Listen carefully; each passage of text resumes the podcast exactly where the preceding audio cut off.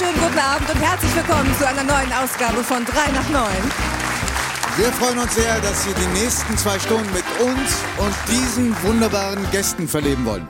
Vor kurzem war er noch in der Weser schwimmen. Aufgewachsen ist er in Oldenburg und liebte es schon als kleiner Steppke, wandernd die Gegend zu erkunden. Warum er glaubt, dass Nacktwandern der neueste Trend werden könnte, fragen wir nach bei Wiegald Boning.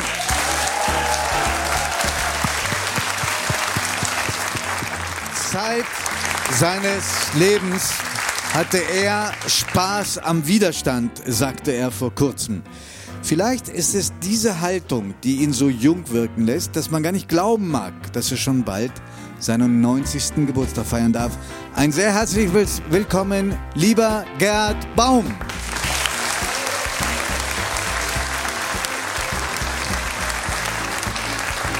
Und Herren, liebe Zuschauerinnen und Zuschauer, wenn Sie dieses Geräusch hören, und wenn Sie dieses Geräusch mögen, dann gehören Sie zu den ganz wenigen, die gerne zum Zahnarzt gehen. Wir begrüßen jetzt einen und reden darüber, wie man Löcher und Schmerzen in seinen kleinen Beißerchen vermeiden kann. Professor Stefan Fickel ist bei uns.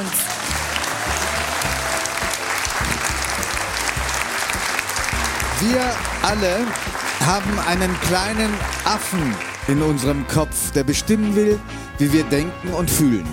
Das erzeugt Stress. Wie wir den Affen in uns zähmen können, berichtet uns die Neurowissenschaftlerin Dr. Caroline Notebart.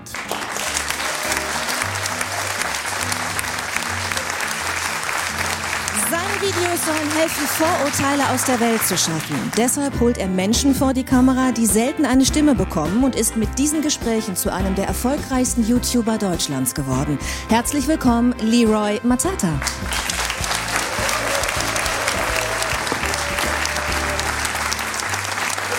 Mannigfaltig in ihrer Schauspielkunst, meinungsstark in ihren Äußerungen und mega sympathisch.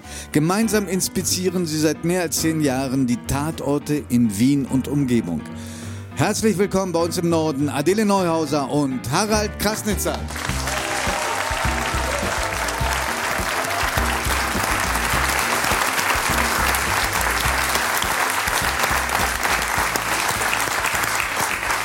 Darf ich du, nee, nicht du, aber das Hamburger Du, das norddeutsche Du anwenden? Vorname und Sie? Ja. Adele, ja? Na klar. Also, Na klar. ähm, Hand, Handmikro weg.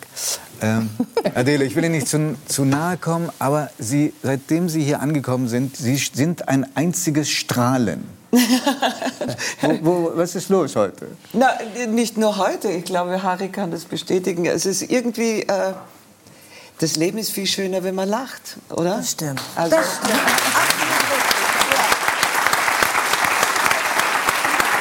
Wir haben ja die letzten Tage, seitdem wir äh, uns, also erstens wussten, dass Sie kommen, zweitens auch uns ganz intensiv auf Sie vorbereitet haben, haben wir gesteckt bekommen, dass Sie auch in freudiger Erwartung sind. Jetzt habe ich kombiniert, Ja. vielleicht strahlt Adele so, weil ihr Enkelkind auf die Welt gekommen ist. Ist, ist es? Ja. Ich freue mich total. Ich habe ich hab's noch geschafft, ihn zu sehen. Und, äh, In welcher Stadt?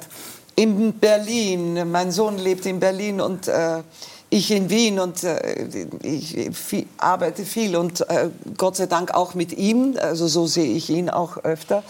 Ähm, aber die Familie sehe ich sehr selten. Und äh, der kleine Bela ist äh, am 16.09. zur Welt. Oh, wie schön. Gratuliere. Also, Wir sind gerade Ihren Sohn da.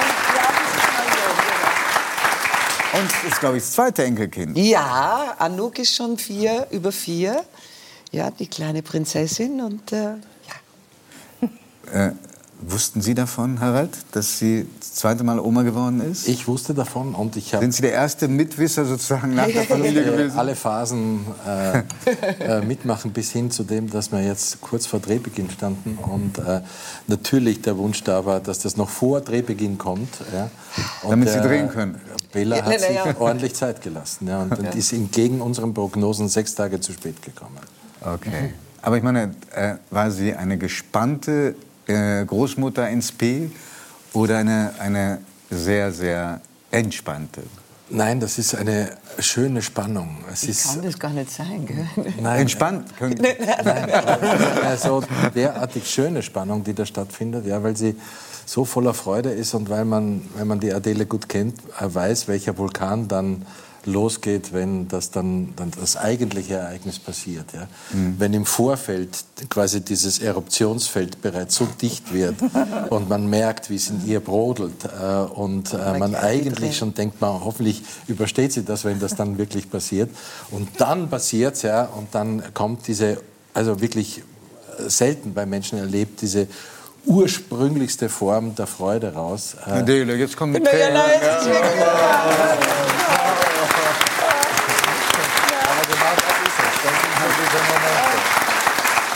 Ich versuche jetzt auf äh, neutraleres Gebiet zu schieben. Okay, Und- okay, und- nein, aber es ist auch schön. Das sind Okay. Freudentränen. Sind Freude.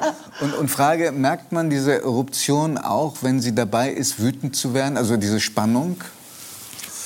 Ja, aber wir haben ehrlich gesagt selten Momente, wo das passiert, weil wir also andere Kanäle haben, das äh, zu verarbeiten oder das umzusetzen. Wir machen viel mit Humor. Wenn wir es merken, das passiert, Das ist so wie bei Judith und mir. ja, dann gibt es so Momente, wo wir wissen, okay, jetzt sind wir in der kritischen Phase. Die haben sie ja auch durchaus miteinander, nicht nur mit anderen äh, Schauspielern oder Schauspielerinnen und Regisseuren, Also- Produzenten. Miteinander wüsste ich jetzt, haben wir eigentlich selten. Spannungen? Haben wir eigentlich nein, selten nein, wir haben keine. Aber, aber Harry spürt sofort, wenn, wenn ich irgendwie, wenn irgendetwas nicht passt. Hm. Also der, er hat einen unglaublichen Sensor, aber nicht nur für mich. Harry ist ein unglaublicher Mensch. Er, er spürt alles. Er ist ein sehr, sehr aufmerksamer, sehr herzlicher, sehr liebevoller Mensch. Und Adele fühlten sich eben gut beschrieben von Harald? Von mir? Also, äh, wie er mich Ja. beschrieben hat? Sehr gut. Also meine- Hast du gut getroffen? Total Gut getroffen? Ja, total.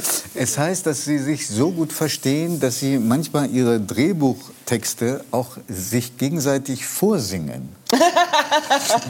Stimmt Wir das? arbeiten an einer CD. Die ist schon über viele Jahre in Arbeit und wir haben schon super Songs. Ja. Wirklich? Also, Das wird Das Weil, wirklich, weil die also Texte wir zum Teil so lustig sind oder weil sie Na, sich sind reimen. Einfach saudeppert, aber es ist wirklich, es macht großen Spaß. Können Sie nicht ein kleines Beispiel nennen von einem saudepperten Text? Äh, was war der letzte? Was haben wir Wir jetzt hatten gehabt? eine Phase, wo wir äh, We want to talk to the Ja, director and to the interview- TUP immediately. Genau. Und das haben wir Das war die englischsprachige Fassung vom ja, ja, Tatort. ja, aber wir haben Damit es wir- weltweit wir verkauft wird. haben uns irgendwann einfach scherzhalber äh, beschwert, weil wir in einem Tatort waren, wo wir immer das Gefühl hatten, dass wir immer hinter der Kamera stehen. Ja? Und wir Weil Sie so viel selber. Äh, Nein, weil wir sozusagen immer für die anderen angespielt haben und dann Eben. Haben wir einfach, um die Stimmung am Set etwas zu verbessern, haben wir angefangen zu erzählen, was wir schon alles gedreht haben und waren unter anderem Lawrence. auch bei Lawrence of Arabia dabei.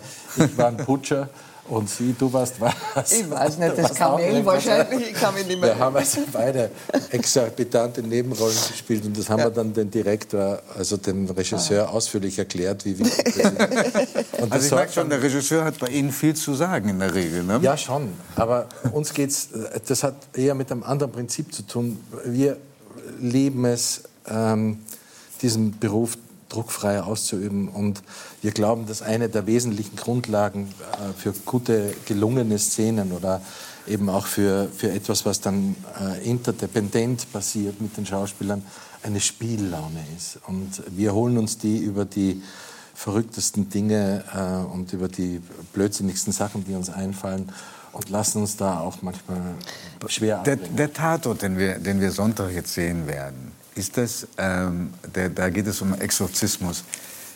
Thema, was ähm, ungemein heikel ist und schwierig. Ist das ein Thema, was Sie sich, ich weiß gar nicht, ob man das darf, aber als Tatortkommissar sich gewünscht Ja. haben? Ja? Sie Ja. haben so viel Einfluss, dass Sie sagen können, wir würden gerne diesen Stoff mal haben in einem Tatort? Einfluss, das klingt so nach Macht. Und wir, Wir haben keine Macht, keine Macht aus, sondern wir, wir haben das Glück, dass wir ein so tolles Team haben. Also wir, Judith, wir wir haben reden die ganze Zeit über uns. Ja. Ich habe auch Wir wünschen Gefühl, uns ja. auch immer Sachen. Manchmal gehen sie in Erfüllung. Selten gehen Sie Ja. dafür, Nein, aber haben- heute schon. Wir haben einfach so äh, einen wirklich sehr guten Redakteur, gute Drehbuchautoren und es gibt viele Gespräche. Mhm. Und äh, wenn jemandem was einfällt, dann wirft man das in die Runde und dann sieht man, ob die anderen darauf anspringen oder reflektieren und dann wird daraus was oder auch nichts. Und wollen wir mal gucken, ob das funktioniert hat jetzt? Wir haben einen kleinen Trailer von dem Tatort am, jetzt am Sonntag.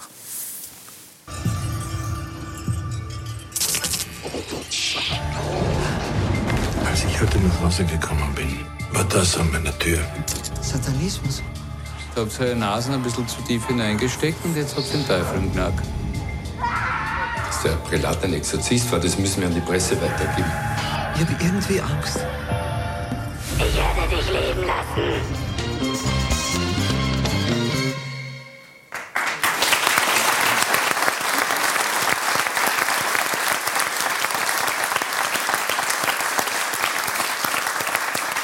Also, da hätte ich so viele Fragen zu, weil es ist ja ein Stoff, der ungemein die Fantasie anregt. Ja, ist es. Deswegen haben wir es uns ja auch, Auch gewünscht, ne? Also meine, es gibt so in der, in der Verschwörerszene oder in der Szene der Okkultisten gibt es immer wieder das Motiv, dass es ein Tor zur Hölle tatsächlich geben soll. Ja, Eins sogar in Wien. Wien. Ja. Ja. Haben Sie es gefunden? Ja.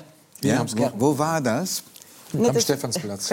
Am Stephansplatz. Ja. Also relativ zentral gelegen. Sehr ge- Also zentral. relativ zentral Ja. gegenüber dem Eingang vom Stephansdom. Ja. Und warum ist das bis heute nicht entdeckt worden? Weil es wir entdeckt haben. Okay. Dann erzählen Sie mal ein bisschen von diesem Mythos des Tors äh, zur Hölle.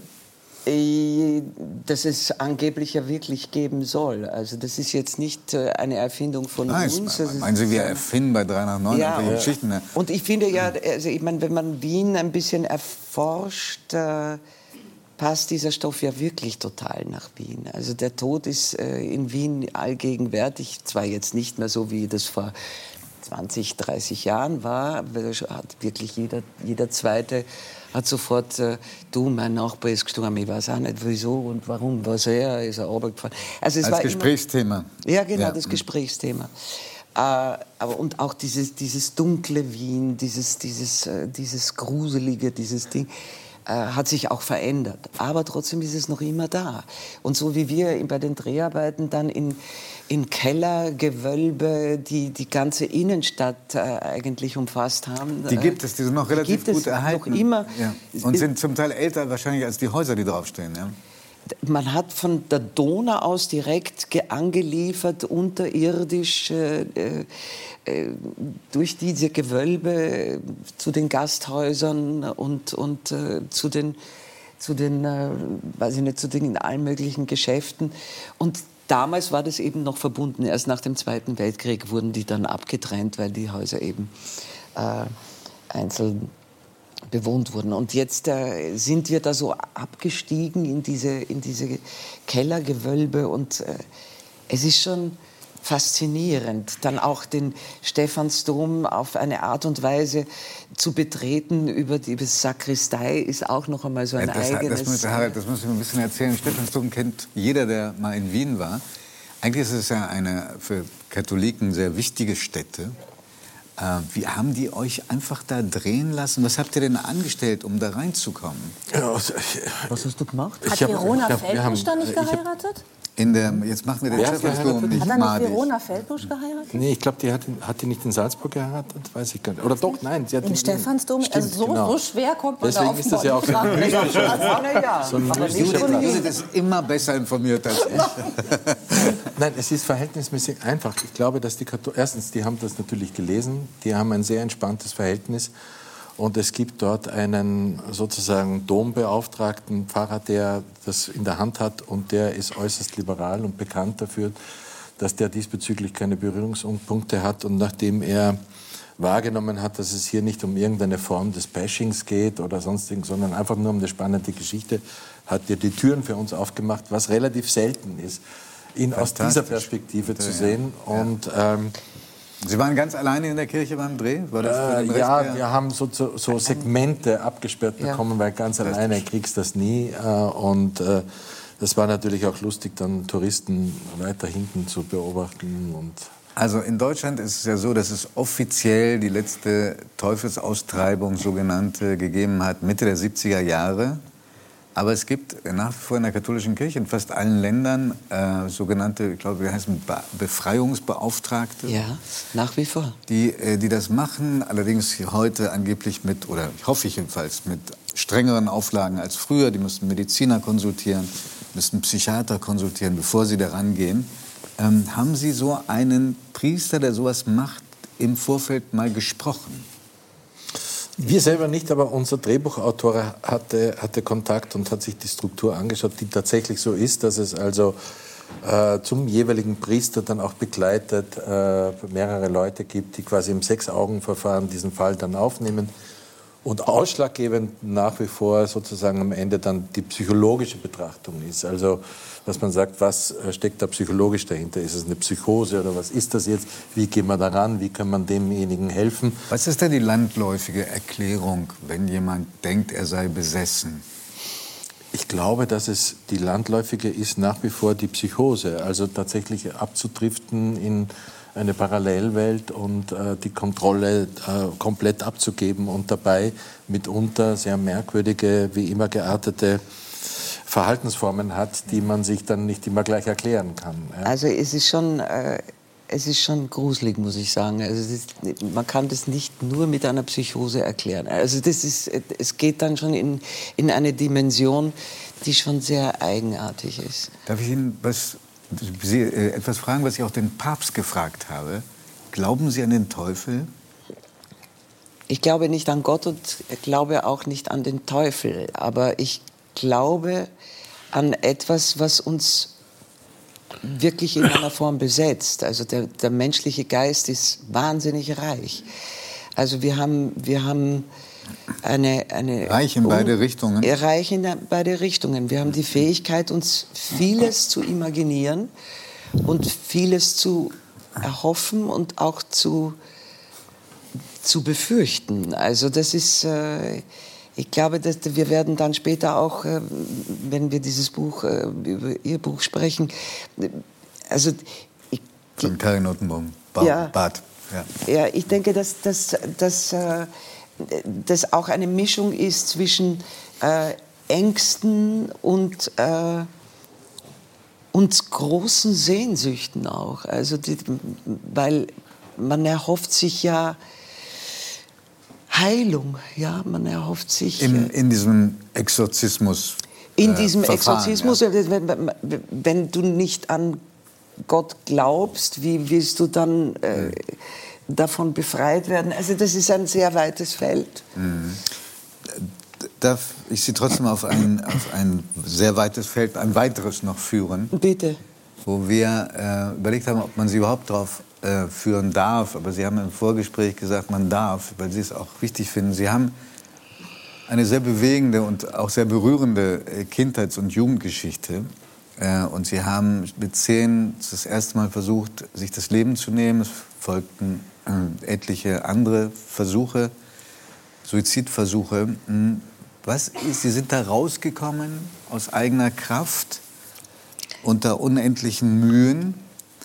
Und wenn Sie sagen, es ist gut, wenn man heute darüber reden kann, welche ist die Botschaft, die Sie Menschen geben könnten oder mitgeben könnten, die in einer ähnlich verzweifelten Lage waren, wie Sie es schon als Kind gewesen sein müssen? Äh also Botschaft, ich kann, ich kann. Äh, Oder Erfahrung weitergeben. Ja, da, sich äh, diesen Mut, den man, den man braucht, oder diesen seltsamen Mut, den man braucht, um Hand an sich zu legen, sollte man nutzen, um darüber zu sprechen mit anderen, um Hilfe zu bitten. Hätte ich das getan, hätte ich einige Versuche wahrscheinlich gelassen und hätte wahrscheinlich auch nicht so lange gebraucht, um aus diesem wirklich bedrückenden Loch herauszukommen. Auf der anderen Seite äh, habe ich darüber gesprochen, auch um zu zeigen, dass man herauskommen kann. Mhm. Und dass es äh, äh, auch keine Schande ist, äh, äh, dass man in so einer verzweifelten Situation mal war. Ich meine, mit zehn Jahren, Gottes Willen, ich war wirklich noch ein Kind. Und äh, es hat sich gezogen bis zu meinem 21. Lebensjahr. Und äh, ich finde, wir tabuisieren diese, diese seelischen äh, äh, Abgründe noch immer so sehr. Wir sind in einer Gesellschaft, wo alles funktioniert, alles toll ist, jeder sieht toll aus, verdient wahnsinnig viel Geld und äh, will immer noch besser, immer noch mehr. Aber wir sehen ja, wohin uns das führt. Ja. Und äh, wir sollten lieber über unsere Ängste sprechen und über, über unsere äh, Sorgen sprechen äh, und uns gegenseitig stützen und helfen. Und äh, dann würde die Gesellschaft vielleicht anders aussehen.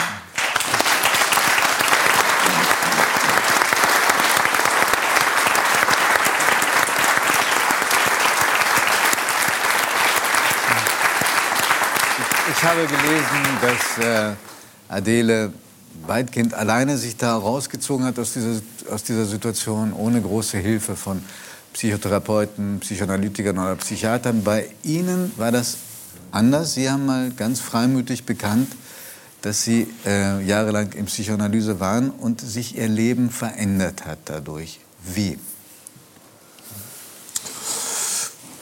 Hat Ihre, hat Ihre Schauspielkunst zum Beispiel sich verändert dadurch? Das hat sicherlich was mit dem Beruf zu tun, weil der ja, wie ich das nach wie vor empfinde, am Anfang immer einen pathologischen Ursprung hat. Also So einen Beruf zu man- ergreifen? Bitte? So einen Beruf zu ergreifen hat einen In, pathologischen in Ursprung. meinem Fall jetzt ja, ha- hatte ich den Eindruck oder, oder bin ich nach wie vor überzeugt, dass das sicherlich eine Form des Äußerungswillens ist oder eine Form der Flucht oder des Nichtwahrnehmens der Verhältnisse oder man kommt mit den Verhältnissen nicht zurecht. Und ähm, man versucht, äh, eine Äußerung zu finden. Und wenn man dann ein Ventil bekommt, das kreativ ist, ja, was eben in diesem Fall wahrscheinlich nicht gegeben war, ja, ähm, wo du dann plötzlich merkst, dass du dich befreien kannst, dass du ein, ein, ein Handwerkzeug in die Hand bekommst, wo du eine Resonanz darüber bekommst und über diese Resonanz auch so etwas wie eine Selbstsicherheit und äh, äh, bestimmte Formen der, des sich Artikulierens, eine Identität, wenn man so will, oder auch ein, ein Selbstwertgefühl, dann ist das ein ganz wesentlicher Punkt des Anfangs. Äh, Und erst viel später habe ich dann bemerkt, dass das ja ein Beruf ist. Also dass das, was man da, dass dieses Werkzeug jetzt nicht nur also sozusagen die, der Fluchtpunkt ist, was ja dann auch gefährlich ist, weil dann flüchtet man sich immer in die Simulation des Lebens und glaubt immer, dass das der wesentliche Teil ist und merkt dann plötzlich aber, dass es parallel dazu eine Entwicklung gibt vom realen, vom wirklichen Leben. Wo, wo das- vielleicht auch eine große Lehre dann ist. Genau. Ja. Und da war halt so der Punkt, dass ich plötzlich nach bestimmten Premieren gemerkt habe, dass ich Freunde angerufen habe, die dann nicht mehr abgehoben haben oder dann irgendwie eine Nachricht geschickt haben oder mir mitgeteilt haben, jetzt meldest du dich, äh, ich habe äh, vor einem halben, halben Jahr ein Kind bekommen und da wäre mir wichtig gewesen, dass du Anteil nimmst. Oder meine Eltern sind gestorben, es wäre mir wichtig gewesen, dass du Anteil nimmst. Und ich sagte, ey, Alter, Entschuldigung, aber ich war gerade in Theaterproben. Ja? Das heißt, man setzt andere Prioritäten, merkt aber gleichzeitig, dass das Reale verloren geht. Und dieser sozusagen sich immer wieder in einer Spirale drehende, wiederkehrende Punkt der Flucht und des Nichtwahrnehmens vom realen Leben. Das haben Sie dann Das angepackt. war dann irgendwie klar, dass das zu durchbrechen gilt. Und das ging dann halt am besten über eine ganz klassische Analyse. Viermal die Woche auf der Viermal Couch. die Woche auf der Couch, bis dann ein so ein ganz wesentliches Ereignis war, wo dann der Knackpunkt war und dann ging es schneller. Und da beginnst du dann auch anders zu träumen. Da kriegst du einen Zutritt eigentlich, das ist dann wie so ein Türöffner. Und ähm, ab diesem Zeitpunkt war plötzlich, irgendwann kam der Punkt, wo dann eine Frage gestellt wird und dann implodiert und explodiert das gleichzeitig. Das heißt, du kriegst äh, quasi, weißt gar nicht, ob du jetzt lauthals lachen sollst, weil es wie eine Geburt ist und gleichzeitig der größtmögliche Schmerz in dir stattfindet. Und aus diesen beiden Punkten heraus kristallisiert sich dann dieses, wenn man so will, Werden oder das, das Benennen eines, äh, einer neuen Technik und da- dass du völlig anders auf die Dinge schaust und sagst, das ist mir jetzt wichtig und das ist mir auch wichtig. Also Wien ist ja auch eine Stadt, die eine gewisse Verbindung hat zur Psychoanalyse. Ja, Ja, nicht so zu Ganz Büchern, klein, sondern auf einen winzige. okkulten, ja. Wenn Sie zusammen sind äh, und zusammen auftreten, wer hat von Ihnen beiden die größeren Redeanteile? Das war ganz, ja, ganz arglos gefragt.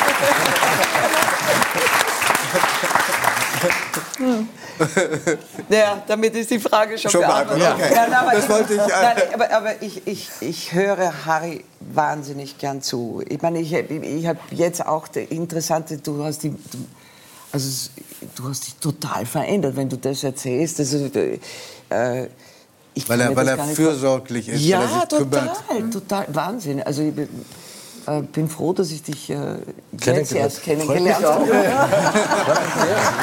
Also man, jetzt erst. Wir, wir, wir, wir hier haben Ihnen ähm, wahnsinnig gerne zugehört. Ich kann verstehen, warum Zuschauer Sie und Zuschauerinnen Sie lieben. Vielen Dank für Ihren Besuch. So,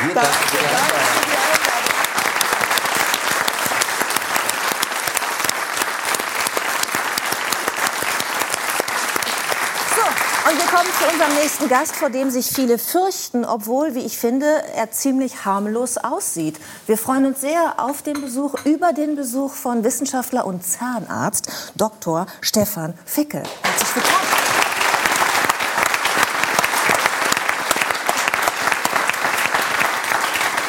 Professor, was ist normalerweise die, äh, die normale Reaktion, wenn Sie in einer Runde wie dieser hier, man trifft sich nett abends zusammen, sagen, dass Sie Zahnarzt sind? Naja, also die Reaktion ist irgendwie immer das Gleiche. Alle sagen, "Uh, ich müsste auch mal wieder gehen. Ja, Alle also, zeigen nicht mehr ihre Zähne und reden genau. so weiter. Also das ist so ein bisschen die erste Reaktion. Dann kommt so eine ganz kurze Reaktion bei meinem Nachnamen. Die merke ich dann auch immer so ein bisschen. So ein ganz kurzes Hoppeln. Äh, und dann kommt noch mal so die ganz leichten alten... Ich hatte das auch, das Hoppeln. Weil bei uns in Ostwestfalen sagt man Fickel Mhm. zu so einem, zum Beispiel ein Kind, was so ganz schmutzig reinkommt. Sagt man du Ferkel, also du Fickel. Und dass Sie ausgerechnet mit Zahngesundheit und Hygiene zu tun Ja. haben, hat dann schon eine gewisse Komik. Ja. Also finde ich.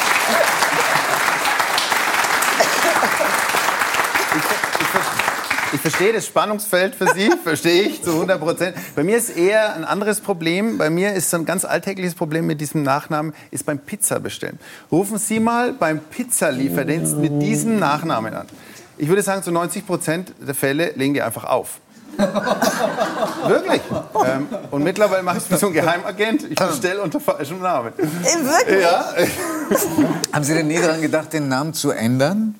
Ähm, nee, habe ich interessanterweise nie dran gedacht, weil er hat einen riesen Vorteil. Jeder merkt sich ihn den. Niemand. Ja, ja, ja.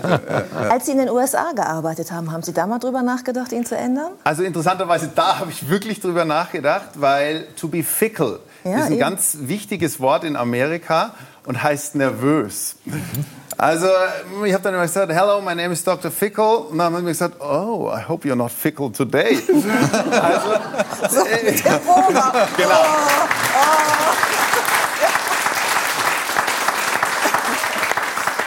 Was war denn die kurioseste Situation, äh, in der Sie also quasi um Diagnose gebeten wurden oder um Hilfestellung, um ärztliche? Also da gibt es unendlich viele Geschichten, die teilweise auch im Alltag passieren. Eigentlich das Schönste ist mir mal so ein bisschen als Student noch passiert. Da waren wir bei einem Gala-Dinner gesessen und ähm, es gab die Vorspeise, so richtig schön weiß eingedeckt, wie man sich vorstellt. Und so bei der Hauptspeise merkte ich schon, wie mein Nebenmann, so ein älterer Herr, so Probleme beim Kauen kriegt. Und irgendwann hat er dann sein Gewiss rausgekramt und hat zu mir gesagt, Mensch, junger Mann, Sie kennen sich doch aus. Ja? Warum drückt es immer so beim Steakessen? Also sowas gibt's und eigentlich äh, gibt's diese Geschichten ständig. Ja. Super Geschichte, muss ich wirklich sagen. Wie, war, wie war es bei der Party? Gut. Zwei Gebisse raus. Genau. Ja, genau. Aber vielleicht trauen die sich dann auch in so einem geschützten Rahmen, wenn man schon einen getrunken hat, eher darüber zu sprechen. Weil viele haben ja ganz viel Angst. Ich habe vorhin auch mal gefragt hier bei unserem Studiopublikum. Alle haben Angst. Nur eine hat aufgezeigt bei Wer geht gerne zum Zahnarzt, weil sie sagte, sie hat eine super Zahnärztin, die ihr die Angst, die sie vorher auch hatte, genommen hat. Warum ist das so?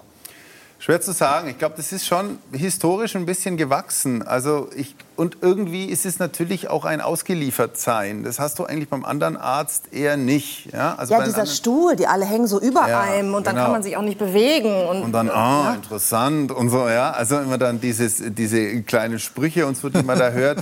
Also das Sagen ist, Sie das? Oh, interessant. das habe ich jetzt noch nicht gehört. Naja, und dann glaube ich, ist natürlich schon, das schon häufig mit Schmerzen verbunden gewesen. Ja, also Entzündungen im Mund, das muss man schon fairnesshalber für uns Zahnärzte sagen, sind auch schwierig zu betäuben. Und was, glaube ich, schon noch so ein bisschen auch reinspielt, ähm, so ein bisschen in der Filmwelt, so richtig gut kommen wir Zahnärzte in der Regel nicht weg. Ne? Ah, also wenn man so an die, berühmten die Medien, sind, Zahnärzte- die Medien sind schuld. Ja, ja, Immer. Ich kenne nur einen aus äh, MASH. ja, genau. Ja, ne? der kommt also, gut weg. Ja, also wenn man da ist, man so manchmal ist der Zahnarzt so immer ein bisschen der Bad Guy. Wie ist denn das hier in der Runde? Hat jemand äh, also Freude am Zahnarztbesuch hier? Na.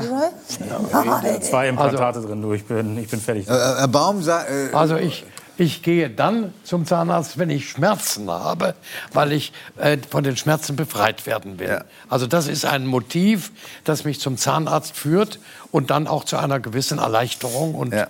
Also das ist nicht nur negativ zu sagen. Man hat ja Zahnweh und dann sind Sie der Retter.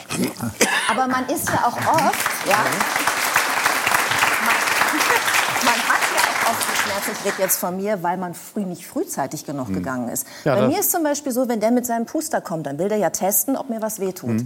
Auch wenn ich Schmerz spüre, ich mache Pokerface und konzentriere mich darauf, mir nichts anmerken zu lassen. Ja, Weil super- ich weiß, super sinnvoll, dahin ja, zu weil gehen, ich ja. weiß, dann holt er den Bohrer raus und ich finde es fürchterlich. Mhm. Das kennen Sie wahrscheinlich, oder? Das kenne ich, das ist diese Verleugnungstaktik. Ja. ja aber aber äh, kommt die- man damit durch? Nein, also damit kommt man nicht durch, weil wir Zahnärzte, wir kennen die ganzen Tricks der kriminellen Energie unserer Patienten. Ja, also da kommt zum Beispiel das, ja, also die allermeisten Patienten, die putzen dann so zwei, drei Tage vor dem Zahnarztbesuch plötzlich genau. Intensiv. Aber das sehen wir. Ah, okay. Frau Notebart, Sie als Neurowissenschaftlerin, vielleicht können Sie uns erklären, warum die Menschen so eine Angst haben. Warum ist dieses Ausgeliefertsein in Kombination mit einem Schmerz, der ja oft gar nicht so schlimm ist, so schlimm für uns, dass wir diese Vermeidungsstrategien fahren? Ich glaube, es ist vor allem Kontrolleverlust. Ja, also wir als Mensch haben gerne Kontrolle und da haben wir überhaupt keine Kontrolle. Wir müssen still liegen und es können Schmerzen geben. Also ich glaube, das ist es. Es hat auch etwas Entwürdigendes. Den Mund aufzureißen, du kannst dich nicht wehren, du kannst nicht sprechen, du kannst... Äh, äh, äh, ja. Also das ist so, es ist, man Das wird so übrigens entmenschlicht. ein guter Sound für, die, für den Rest der Talkshow. Ja. Diese, Die Zunge. Ich finde, das stimmt mit dem Entwürdigen, jetzt, ist Sie schon- sagen, weil dieser Spuckesauger hängt da kommst, ja. du kannst... Du, Und dann spritzt das trotzdem Ja, vor die Brille vom, äh, vom Zahnarzt. Es ist, es ja, ist alles ich, nicht ich, schön. ich, muss, ich finde, ich muss, mir- jetzt muss man einfach mal eine, mal eine Lanze für die Zahnärzte Ja, äh, bitte. brechen. Ich finde, auch ich finde es furchtbar, wenn man irgendwie diese Luft da spürt und so. Aber Zahnhygiene ist doch was Angenehmes. nee. Doch. Du gehst Oder? ganz Also danach, Zahnreinigung, ja. ne? Ich, also es, ich sage mal so, es gibt so zwei, drei Sachen im Leben, die ich vielleicht lieber mache. Aber zu sagen, ich fürchte mich jetzt vor der Zahnhygiene. Also das- Zahnreinigung. Ja, Zahnreinigung, ja. Ja, Das Zahnreinigung. finde ich jetzt ein bisschen übertrieben. Ja, ich auch. Guck's mal, wie die mich anschaut. Adele, ich glaube, wir sind im gleichen Wenn man Team. so empfindliche Zahnhälse hat, Ja. was macht man denn da? Ja, also das sind, das sind wirklich Probleme, die wir manchmal haben. Äh, in der Regel, man kann das mittlerweile, man hat mittlerweile ganz feine Instrumente, wo sogar das Wasser vorgewärmt wird. Ja, also das macht zum Beispiel einen Das macht einen ja. Ja, äh, wir haben mittlerweile sehr viel feinere Ultraschall- oder Schallspitzen, die gar nicht mehr so stark vibrieren. Und das im Zusammenhang, wir haben ein bisschen eine Oberflächenbetäubung. Ja, und in der Regel rede ich dann auch noch gut zu. Das hilft manchmal auch noch so ein bisschen. Natürlich hilft. Ja, und das verbessert schon relativ viel, gerade bei Aber den gerade diese, die, die, die, diese, diesen äh, Sandstrahler, das darf man ja auch nicht so oft nehmen, weil dann zerstört man doch auch den Zahnschmelz, oder nicht? Ja, das würden wir eigentlich immer nur machen, wenn es wirklich in der professionellen Zahnreinigung gemacht wird. Das heißt also zweimal im Jahr wird man das eher machen. Und da gibt es auch große Unterschiede. Also da gibt es mittlerweile viel, viel feinere Pulver, als es früher gab. Ah, okay. ja, also genau, das Sandstrahler soll es eher er nicht sein. Genau, da hat man das eigentlich überall. Und bei uns ist das dann auch überall. Die ganze, ja. die, großartig, die ganzen Begriffe aus dem? Straßenbau. Ja. Das ist wirklich Gebäudereinigung. Also- es gibt Zahnputzmaschinen. Die, ähm, die Zahnbürsten, die Bürsten, ja, Ultraschall. die Ultraschallzahnbürsten. Ja, also da gibt es Unterschiede. Also man, man weiß schon, dass die Ultraschall- oder Schallzahnbürsten eigentlich den Handzahnbürsten überlegen sind. Das Problem ist nur ein bisschen, wir wissen, dass die allermeisten äh, die unter 30 Sekunden nur anwenden. Und dann ist schon, in Bayern sagen wir gerade wurscht, ja, ob du Ja. eine Schallzahnbürste oder eine Handzahnbürste nimmst. Ja. Viele haben ja einen Timer dran mittlerweile. Viele haben einen Timer dran. Das ist zum Beispiel auch übrigens der einzige Grund, warum diese Zahnbürsten wahrscheinlich länger verwendet werden. Also länger. Wie lange sollte Wie- man denn Zähne die ganze putzen? Zeit schon was sagen. Morgens und abends. Also wir, pu- also wir würden, das ist ja Wahnsinn, wie viel Interesse hier. Also ich Ja, bin begeistert. Gebisse raus. Ich Also, bin ge- ja genau, gleich kommen die Gebisse raus.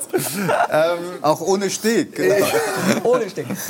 Ähm, also wir würden schon sagen, so zweimal zwei Minuten. Äh, wie gesagt, der Punkt ist, dass wir in der Regel zu kurz putzen. Und wenn Sie sich mal einen Timer stellen für zwei Minuten, nur Zähne putzen vor dem Spiegel, Sie und die Zahnbürste alleine, ja, ist ganz schön lang. Ja, das stimmt. Also Vor allem, weil man sich selber sieht. Also das Ja. kann ja. ja. kann bei manchen äh, auch einen Unterschied machen. Ja.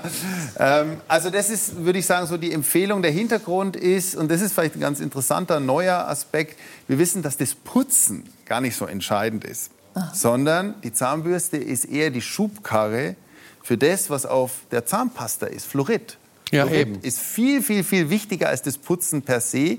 Also man könnte sogar sagen, da sind wir Zahnärzte, wir erzählen das immer nicht so, aber wir sind ja unter uns. ähm, äh, man könnte sagen, also wenn man, mit einer, wenn man nicht mit einer Zahnpasta mit Fluorid putzt, dann könnte man es fast sein lassen. Das Ah. Putzen. okay. Also und was- die je- Moment, jetzt muss erst mal Wiegald. ganz kurz Wiegald. Ähm, äh, mein Verhältnis zu Zahnärzten hat sich sehr verändert. Ich bin ja groß geworden in dieser Generation, die hauptsächlich mit Quench, Getränkepulver, Tritop unverdünnt und anderem Kristallzucker großgezogen wurde. Und dann habe ich mir aber, ich glaube, zum 45. Geburtstag, äh, nicht zum Geburtstag, zur Silvester vorgenommen, Neujahrsvorsatz, äh, Zahnseide einzusetzen und Bonawachs. Aber nicht für die Zähne, sondern für den Fußboden. Das mit dem Bonawachs habe ich nicht durchgehalten, aber das mit der Zahnseide ist mir tatsächlich gelungen. Ähm, und daraufhin habe ich wesentlich weniger Probleme mit den Zähnen. Also ich gehe jetzt schon mit so einem vorwegnehmenden Stolz zum Zahnarzt. Na, finde jetzt mal irgendetwas. Ah, sehr gut. Wobei, ich habe in Ihrem Buch gelesen, jetzt kommen wir zum Thema Zahnseide. Ich habe in Ihrem Buch gelesen, dass Zahnseide total überbewertet ist. Also, jetzt wird es leider hart, weil wahrscheinlich ist das Verwenden von Zahnseide überschätzt worden über die letzten Jahre. Das heißt also, wenn du jetzt mal zusammenzählst, wie viele Minuten und Stunden du mit Zahnseide verbracht hast, ähm, möglicherweise hat es bei dir gut funktioniert. Es könnte aber auch an vielen anderen Dingen gelegen haben. Zum Vielleicht- Beispiel hast du vielleicht deine Ernährung verändert. Ja, du hast vielleicht länger auch noch Zähne geputzt. Ja? Na gut. Also äh, wir wissen, dass eigentlich Zahnseide wahrscheinlich nur so das, das Krümelchen obendrauf ist für die Okay. perfekte Zahnhygiene. Also vielleicht sollte ich doch auf Bonawachs umsteigen. Also ich, ich möchte noch ein Lob auf die Zahnmedizin loswerden. Sie haben enorme Fortschritte gemacht. Das stimmt, ja. Ich stelle mir immer vor, der 80-jährige Goethe, was hat er gemacht? Wie hat er gekaut? Ja, und heute ist das ja mit den Implantaten und was, was Sie eben geschildert haben, ein enormer Fortschritt gegenüber. Schon äh, am Anfang meines Lebens war das viel schwieriger. Ja, Nicht? aber hallo. Also ich, ich habe noch in der Karibik auf dem Markt so einen Zahnarzt gesehen mit so einem Drehstuhl, wo diese armen Menschen fast unbetäubt da behandelt wurden. Das vom Zuschauen bist du fast in Ohnmacht gefallen. Ja, in Indien sieht man das immer noch. Also ich war mal für einen Vortrag in Indien eingeladen, da sieht man dann so auf den Wochenmärkten verschiedene Formen von Gebissen und man sieht dann Leute vorbeigehen und probieren mal.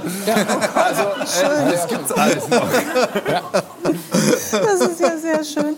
Ähm, was man ja heute auch hat im Gegensatz zu früher, ist die Möglichkeit, wenn die eigenen Zähne so ein bisschen nicht so schön sind und schon Karies und weggefault, wie auch immer, dass man sich dann Implantate setzt Ja. oder Veneers setzt. Wir haben da mal ein schönes Beispiel von äh, Cristiano Ronaldo. Wir zeigen jetzt mal ein Vorherfoto. Äh, mit Zahnspange und äh, ja, geht Ja. so, das Gebiss. Und jetzt das Nachherfoto nach der ästhetischen Zahnbehandlung. Wobei ich das noch nicht mal das beste Foto finde. Ich finde, wir sollten uns äh, Jürgen Klopp mal angucken. Ja. Ähm, vorher, vorher, ja. Und jetzt äh, nachher. Nicht gut. Also bei mir war er nicht. Nicht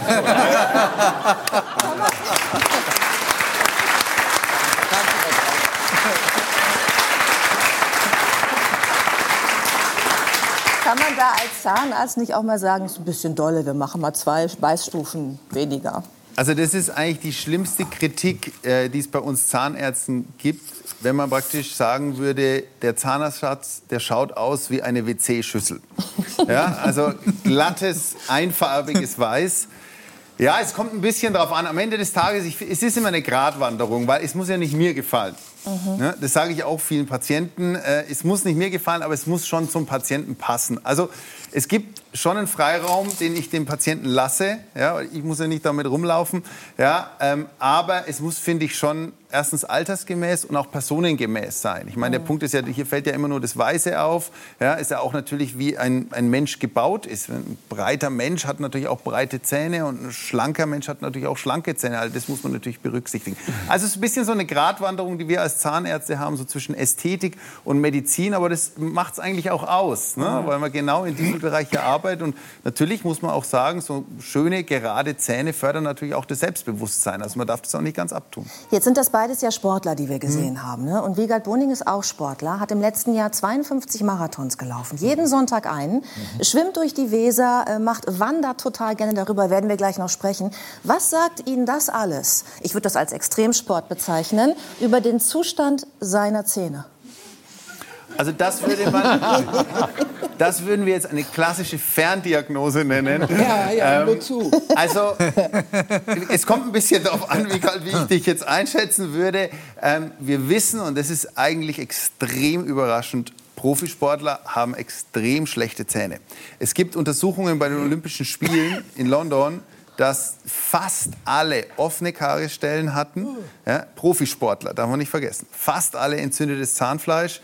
Ähm, ist extrem, hat dafür gesorgt, dass bei uns in der Zahnmedizin eine komplett eigene Fachgesellschaft dafür entstanden ist, die Sportzahnmedizin. Ähm, hat wahrscheinlich den Hintergrund, äh, Mika, du kannst wahrscheinlich bestätigen, schnelle Kalorienzufuhr Riegel, mit äh, isotonischen Getränken. Auch die Triathleten, die haben immer diese, diese Quetschis, ne, hochkalorisch, das dann zwischen den Zähnen bleibt und nach so einem fünf Stunden Wettkampf, weiß nicht, wie geil, ob du dann immer noch Zahnseide genommen hast? Nein. Nee, nee, sch- aber leuchtet ein. Vielleicht auch bei so wirklichen Profisportlern keine Zeit, das schiebt man irgendwie in die Zukunft, wenn es nicht dringend notwendig ist. Andererseits können natürlich Entzündungen auch die sportliche Leistung hemmen. Klar. Das, das ist der Hintergrund, warum es da eigentlich jetzt so ein bisschen Forschung, äh, warum da Forschung betrieben wird und warum auch viele Spitzensportler auf Zahnärzte zukommen, weil die sagen, Mensch, also so eine Entzündung im Mund und die kann manchmal so groß wie eine Handfläche sein. Also da würdest du normal im Krankenhaus auf Station gelegt. Ähm, das ist jetzt ein Grund, warum wirklich auch viele Spitzensportler eine zahnärztliche Behandlung suchen, weil sie sagen, Mensch, das könnte ja meine Leistungsfähigkeit hemmen. Ich würde gerne mit einem Tipp für uns alle, auch für uns Nichtsportler, ähm, enden. Und zwar haben Sie es gerade schon angesprochen, das Fluorid ist das Wichtige. Wir könnten eigentlich die, äh, die Zahnbürste als Schubkarre dafür sehen. Es ist ganz wichtig, und das habe ich erst beim Lesen Ihres Buches gelernt, dass man abends nach dem drei Minuten Putzen, mindestens zwei Minuten, dass man dann den Mund nicht mehr ausspült. Und jetzt sagen Sie noch mal ganz kurz, warum? Das habe ich in der Schule anders gelernt. Ja, eben, das haben wir alle anders Ja, gelernt. Weil, weil, Also der Hintergrund ist folgendes. Wenn wir wissen, dass Fluorid das Wichtigste ist und die Zahnpasta, äh, die Zahnbürste eigentlich nur die Schubkarre ist, dann wäre es doch das Schlimmste, was wir machen könnten, diesen hochpotenten Wirkstoff auszuspülen und zu verdünnen. Und dann haben wir noch den riesen Vorteil, wenn man das als letztes macht vom Schlafengehen. Nachts geht die Speichelproduktion runter. Das heißt also, wir hätten wunderbar einen Fluoridfilm auf unseren Zahnoberflächen. Sie schlummern schon und Ihr Zahn härtet in der Nacht noch nach. Wie finden Sie? toll. das finde ich super. Vielen Dank für das Gespräch, Professor Hickel.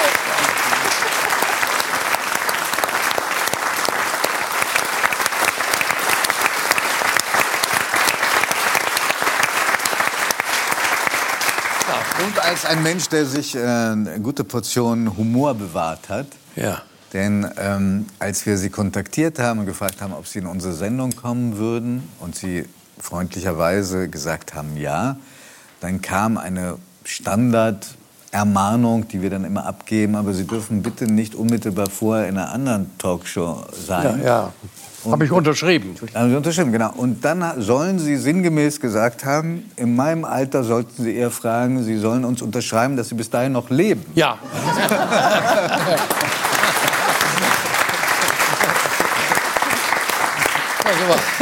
Wie, wie, wie sieht denn Ihre Planung aus, wenn Sie am 28. Oktober diesen sehr runden Geburtstag feiern? Ja, also ein gewisses Erstaunen über mich selbst, dass, dass ich das so lange geschafft habe. Und äh, auch Sie haben, Sie es nicht so viel mit Sport und Zahnseide Nein. und solchen Sachen gehabt? Auch, auch eine gewisse Freude. Also wissen Sie, ich erlebe jeden Tag neu. Ja? Meine Frau hat letztes Mal gesagt, du wachst auf und willst die Welt verändern. Nicht? Ein bisschen was ist immer noch dran. Das ist Ihre Form des Leistungssports. Ja, ja das ist nicht mein Ding. Nicht? Also, na, ich, ich war zwar zuständig für Sport als Innenminister. Ich habe immer denen, die gewonnen haben, gratuliert. Ja. Aber was haben Sie denn ganz konkret vor? Wie wollen Sie feiern äh, am 28. Ja, gut, also es, äh, wir, das, was ich sehr gerne mache, wir haben in unserem Viertel in Köln eine Kölsche Kneipe.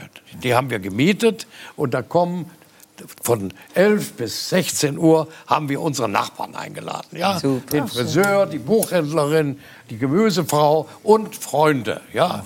Und das äh, da kommen mit Kindern und kommen und gehen. Und das ist, dann gibt's Feiern mit der Oberbürgermeisterin und in Berlin mit, mit Reden. Das ist auch gut. Und es gibt ein Buch, habe ich gerade in der Hand gehabt, wo 50 Leute zu meinem Erstaunen über mich geschrieben haben. Das Buch sollte ich gar nicht kennen, aber das ist schon im Verkauf. Gelungene Überraschung. Ja, eine gelungene Überraschung. Ja. Nein, also ich, äh, äh, es ist eine, eine, eine Phase, eine Zäsur, aber ich, für mich geht das Leben einfach weiter. Ach, wie schön. Und, äh,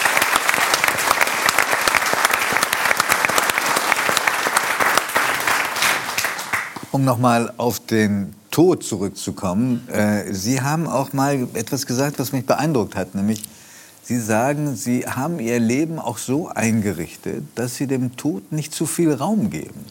Ja, man darf dem Tod nicht Herrschaft über das Leben einräumen. Also der, der äh, alte Thomas Mann hat immer äh, als ganz alter Mann zitiert äh, End my, aus, aus Shakespeares Sturm, End my ending is despair. Also mein Ende ist Verzweiflung. Und das liegt mir vollkommen fern. Nicht? Also äh, mit irgendeiner Verzweiflung in den nächsten Tag zu gehen, das mache ich nicht. Das müsste unseren Neurowissenschaftlerin gefallen, ne? diese Ja, ja, Einstellung, diese positive, Ja. recht positive Aufladung Ja. äh, eines Zustands, den die alle, fast alle Menschen als extrem bedrohlich Ja. empfinden. Es ist tatsächlich auch die Hälfte des Weges, dass man daran glaubt oder dieses Optimismus, wovon Sie sprechen, Ja. das ist die Hälfte des Weges. Äh, Es gibt tatsächlich ganz viele Studien, die gezeigt haben, dass die Menschen, die auch schon älter sind, so wie Sie, die noch wirklich sehr viel lernen können und so weiter, das hat alles zu tun mit dem Glauben dran, dass man das kann und die Motivation und nicht unbedingt mit dem Alter. Also man, man hat natürlich eine Einstellung, die sagt, äh, das wirst du wahrscheinlich nicht mehr erleben. Also man ist irgendwo im Ausland, sagt, vielleicht kommst du nie wieder hierhin. Also dass, dass man das Gefühl hat, es geht irgendwie zu Ende, das ist schon da. Nicht? Aber man richtet sein Leben nicht darauf an. Wahr? Und dazu gehört natürlich eine erfüllte, anregende und auch fordernde Partnerschaft.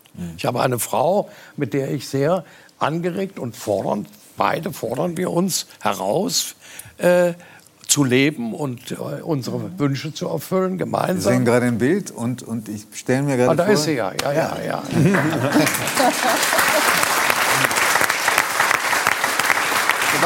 aber, aber, aber gerade den, den, also nur, nur, dass das nicht vergessen geht. Sie haben gerade den schon älteren Thomas Mann erwähnt, Ja. Dem Sie in jugendlichem Leichtsinn Ja. mal einen Brief geschrieben haben auf Ihrer Schreibmaschine. Brief ist erhalten an ihn. Ja. Ähm, aber das Erstaunliche war, dieser Weltstar der Literatur hat ihn geantwortet. Ja, hat mir einen Antwortbrief geschickt. Ich war, war überrascht und erfreut. Und er hat, es, es ging um Politik. Warum haben Sie ihm geschrieben? Das müsste man ihm Ja, es, geht, es, es ging darum, dass ich als junger Mensch mich gefragt habe, wird denn diese Demokratie gelingen? Das war ja gar nicht sicher nach dem Kriege. Äh, werden, nach dem werden, die Deutschen, werden die Deutschen die Kraft haben, sich aus dieser moralischen Niederlage zu befreien und das andere Deutschland wieder sichtbar zu machen? Thomas Mann war für mich eine Sinnbest Sinngestalt für das andere Deutschland, nicht für das Hitler-Hitler-Deutschland. Der Mann, der Und es- weggegangen ist, dessen Bücher verbrannt worden sind ja, und so weiter. und er hat nach und in der Endphase des Krieges hat er unglaublich viel sagt zu den Deutschen, was ist, was ist Deutsch sein? Deutschland und die Deutschen. Und daraus habe ich entnommen, es, es ist, lohnt sich zu kämpfen. Also, Er das, hat, was, er hat, Sie haben ihm wirklich äh, respektvoll geschrieben, viel Ja. Respekt, aber nicht devot. Ähm, und was hat er Ihnen geantwortet? Na gut, da- dass, da- dass ihm selten sowas aus Deutschland äh, erreicht und dass er mich bestärkt. Und, äh, Aber es ist doch erstaunlich, Ja. selten aus Deutschland erreicht. Das ist eigentlich ein Armutszeugnis Ja, für, die, für diese erste Zeit. ja, ja. Ja. Und haben Sie diesen Brief, haben Sie auf den immer gut aufgepasst? Nee. Nee, er war, wie war, denn? er war zeitlang weg. Ich habe meiner Frau das gar nicht gesagt. Und eines Tages habe ich es erwähnt und sagte, sie, was willst du eigentlich? Ich hab den. Ja. Na Gott sei Dank.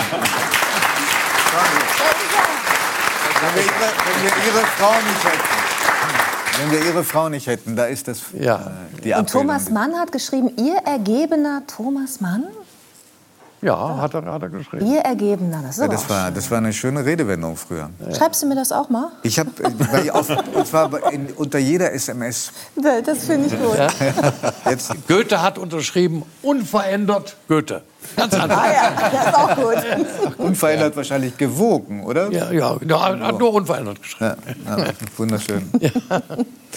Wir haben im, im Zuspiel ähm, das schon anreißen können. Sie haben relativ spät eine Geschichte öffentlich gemacht, die man kaum glauben kann. Nämlich ähm, dieses unfassbar dramatische ähm, Hubschrauberunglück. Wenn ich den Vorgang richtig verstanden habe, dann sind sie nicht abgestürzt, sondern die Maschine beim Landen ist umgekippt. Ist umgekippt. Und, ähm, und dann ist was passiert. Naja, es, die Maschine fing Feuer. Es war ein, ein großer Hubschrauber des Bundesgrenzschutzes und das war das Transportmittel für mich, der ich damals parlamentarischer Staatssekretär war. Und ich bin dann äh, frühmorgens nach Kiel geflogen, um einen Vortrag zu halten. Der Hubschrauber setzte auf und im Sturm kippte er um. Die, die, der Rotor bohrte sich in die Erde und wir kamen nicht raus. Also die beiden Bundespiloten versuchten rauszukommen, uns rauszuholen. Das ging nicht. Der Hubschrauber hatte sich vollkommen verzogen. Und dann kam glücklicherweise ein Mensch vorbei, Sonntag früh, und hat die Scheiben eingeschlagen. Aber ich habe, und darauf Haben spielt Sie das noch mitbekommen, mit- dass die Scheiben eingeschlagen wurden? ja, das habe ich noch mit, mit. ja. Also ich habe das Bewusstsein verloren. Und es ist im, im Hubschrauber, es war Feuer und Rauch. Und ich habe mich geweigert, diesen Rauch einzuatmen. Schwarzer Rauch. Und das geht natürlich nicht. nicht? Also ich habe mich dann eingeatmet, wurde bewusstlos. Und in dieser Phase hatte ich wirklich Todesangst. Also wirklich eisige Todesangst. Jetzt ist es zu Ende, habe ich gedacht. Vor allem, Sie hatten ja auch noch Ihre Tochter dabei. Ja, die Tochter war auch noch dabei, ja. Und, und die, die hatten das Gefühl, dass ist nur ein Mensch drin, äh, neben den Piloten. Und dann haben sie gesehen, da ist ja noch jemand. Nicht? Also ein glücklicher... Wer, glücklich- war, wer, war der, wer war der Mensch, der Sie gerettet hat? Haben Sie das aus? Ja, mit dem habe ich heute noch Kontakt. Der lebt noch? Ja, der, und es, ich habe ihm mein Buch geschickt und äh, wir sind im Also Austausch. dieses Bild, sind Sie das oder ist das Ihre Tochter? Das bin ich. Das sind Sie. Hm. Ja, ja. Ja gut. Und Sie sind noch im Kontakt mit, mit Ja, ihm? ja, ja, ja. Das Und- war jemand, der, der muss ja auch ungemein geistesgegenwärtig gewesen sein. Ja, ja. Man sah es ja von außen nicht, dass da Ja, ja, Menschen um ihr und mutig, das Ding brannte doch. Nicht? Und, und unglaublich. Also, ja.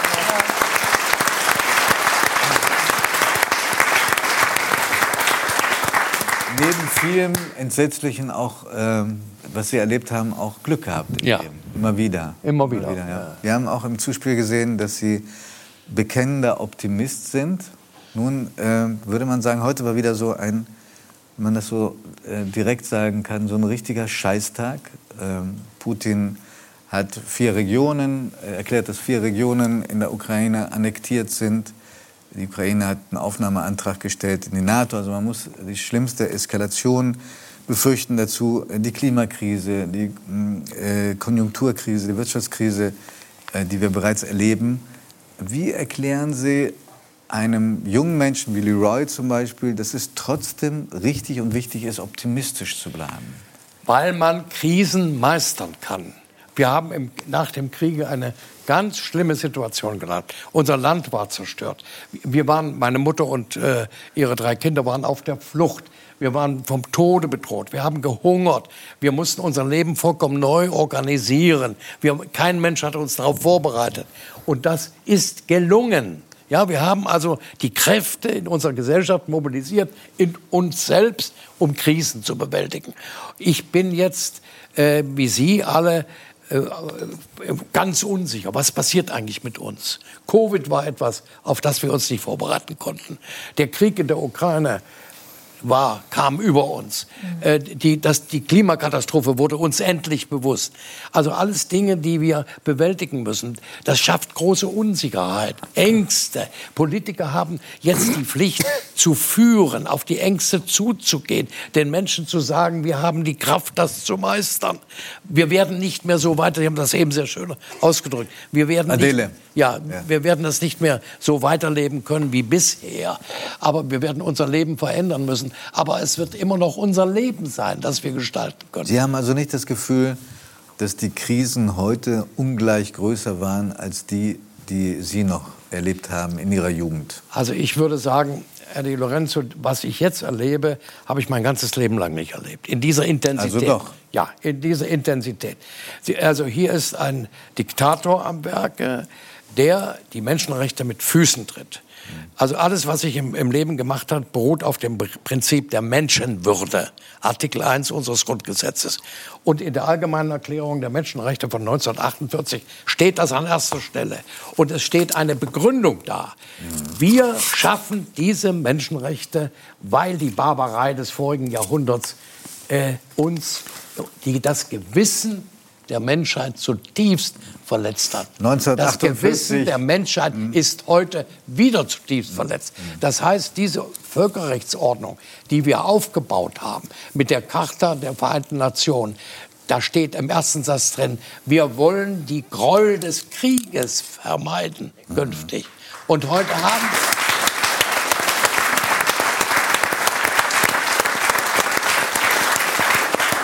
Und da kommt einer, und da kommt einer, der die Charta der Vereinten Nationen mit Füßen tritt und uns, die wir sie verteidigen, mit Atomwaffen droht.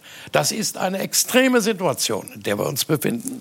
Und, äh, und ich meine, wir müssen jetzt wirklich beherzt sagen, Gas ist irgendwie bezahlbar, die Freiheit aber nie. Es geht die Freiheit zu verteidigen, nicht nur ich der würde, würde Ukrainer. gerne äh, Leroy fragen, wenn Sie, wenn Sie das hören, ob Sie dieses Gefühl entwickeln können oder diese Haltung entwickeln können, zu der Herr Baum auffordert, nämlich trotzdem optimistisch zu bleiben. Es ist sehr herausfordernd, muss ich zugeben, weil ich bin nach der Wende geboren. Das heißt, ich habe in meinem Leben nur Frieden erlebt. Also das ist ein großer Segen, gerade wenn ich Sie erzählen höre von, von Ihrer Kindheit und von früher. Das, das ist natürlich ein Riesenunterschied. Und ich hätte jetzt auch nicht erwartet, dass Sie das heutige so schwer wiegen im Vergleich zu dem damaligen. Aber Optimismus, wenn du so fragst, fällt mir schwer. Warum? Weil ich das so überhaupt nicht kenne und Weil- weil- weil- ich bisher auch noch keine Krise mit dieser Gesellschaft geschafft habe. Also Corona ist ja irgendwie auch noch nicht Weil, weil du es als so erdrückend empfindest? Ja, ich, ich kannte nur Frieden und das, der, der Krieg war immer weit weg. Also ich wusste, das gibt es irgendwo, aber jetzt steht so vor der Tür und die Schlagzeilen überschlagen sich und ich kann das noch gar nicht so richtig filtern und sortieren, bin ich ganz ehrlich. Aber Sie haben doch sicherlich äh, die Absicht und den Willen, durchzuhalten. Ja, das Nicht- absolut. Nicht. Na klar. Das ist doch schon der erste, erste Schritt. Okay, na gut.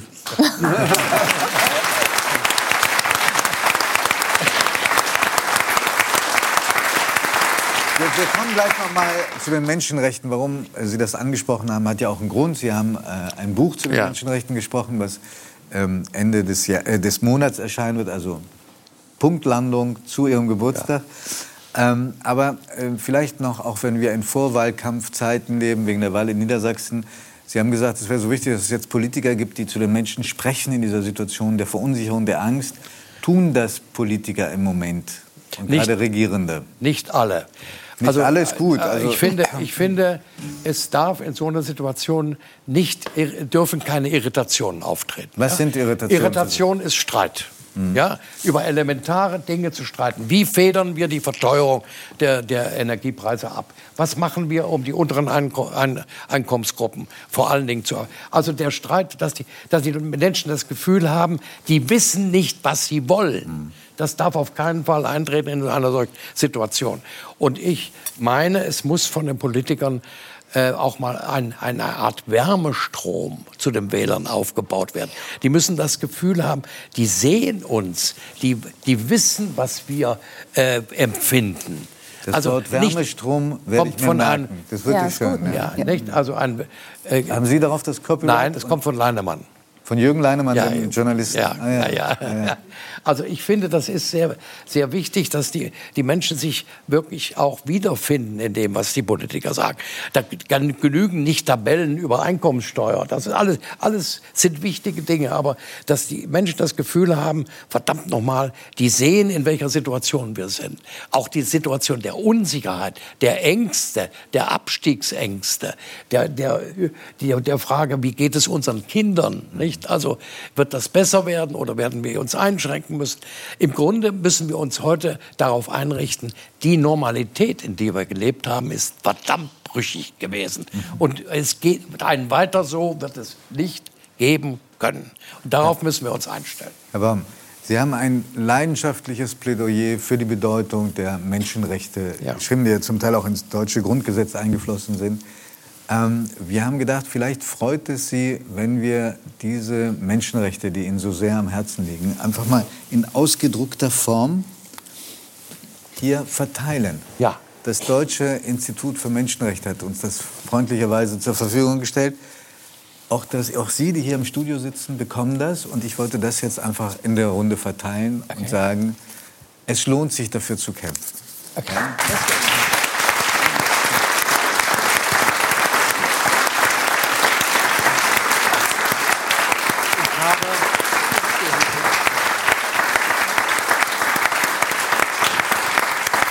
Ich habe immer wieder den Vorschlag gemacht, nicht nur in Hotels die Bibel in den Nachttischschublade zu legen, sondern das auch. Es ist klein, es nimmt sehr viel Platz in Anspruch, aber es ist bedeutend. Und, und, ich habe, und ich habe in meinem Buch am Ende das voll abgedruckt. Ich weiß, ich habe es ja gelesen. Also, mit, äh, mit großem Gewinn gelesen. Herr Baum, ähm, wir würden Sie gerne wieder einladen und selbstverständlich werden wir Sie fragen, ob Sie uns zusichern können, dass Sie vorher in keine andere Talkshow gehen. Herzlich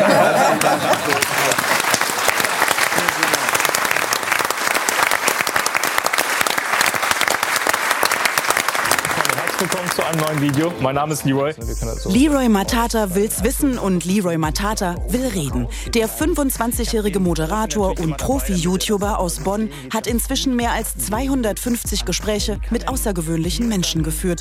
Die Mission? Vorurteile aus der Welt schaffen und aufklären. Wie hier zum Beispiel im Gespräch mit einem Explosionsopfer. Da fehlt ja einfach auch ein Drittel deines Gehirns, oder? Nee, das Gehirn fehlt nicht. Das Gehirn hat nur weniger Platz. Das muss mir erklären. Vor keinem Thema schreckt der ehemalige Rolli-Basketball-Bundesligist zurück, trifft wöchentlich Menschen und fragt, wie ist es ein Nazi zu sein? Wie fühlt ein Intensivpfleger oder ein Gelähmter? Ob mit Fragen zur Magersucht oder zum Gegenteil, seine Videos erreichen mehrere hundert Millionen Menschen. Mehrfach ausgezeichnet gilt Leroy Matata zu den einflussreichsten U30-Jährigen Deutschlands. Willkommen bei 3 nach 9, Leroy Matata. Ciao.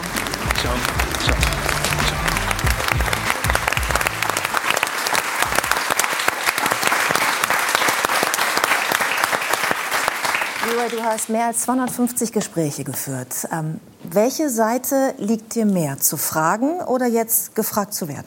Das ist total ungewohnt. Ich, ich höre viel lieber zu. Also ich bin total gespannt, wie wir das heute machen, weil du bist ja jetzt so in meiner Rolle. Ja, stimmt. Wie viele, also wie oft wurdest du schon interviewt? Weißt du das? Ja, das häuft sich gerade so ein Aha. bisschen so, aber ich glaube, das ist jetzt vielleicht mein fünftes Interview. Okay, da ist ein, ein Ganz gewisses frisch. Ungleichgewicht. Ja. Wir sind das Sechste, das ist sehr gut. Äh, Von diesen Gesprächen, die du geführt hast, äh, sind dir, das waren ja alles Gespräche mit beeindruckenden Persönlichkeiten, wir haben ja gerade ein paar Ausschnitte gesehen. Ähm, gibt es da welche, die dir ganz besonders in Erinnerung geblieben sind, über die du noch viel nachdenkst? Ja, also ich denke erstmal über jedes dieser Gespräche im Nachgang noch nach und wir bereiten das auch nach.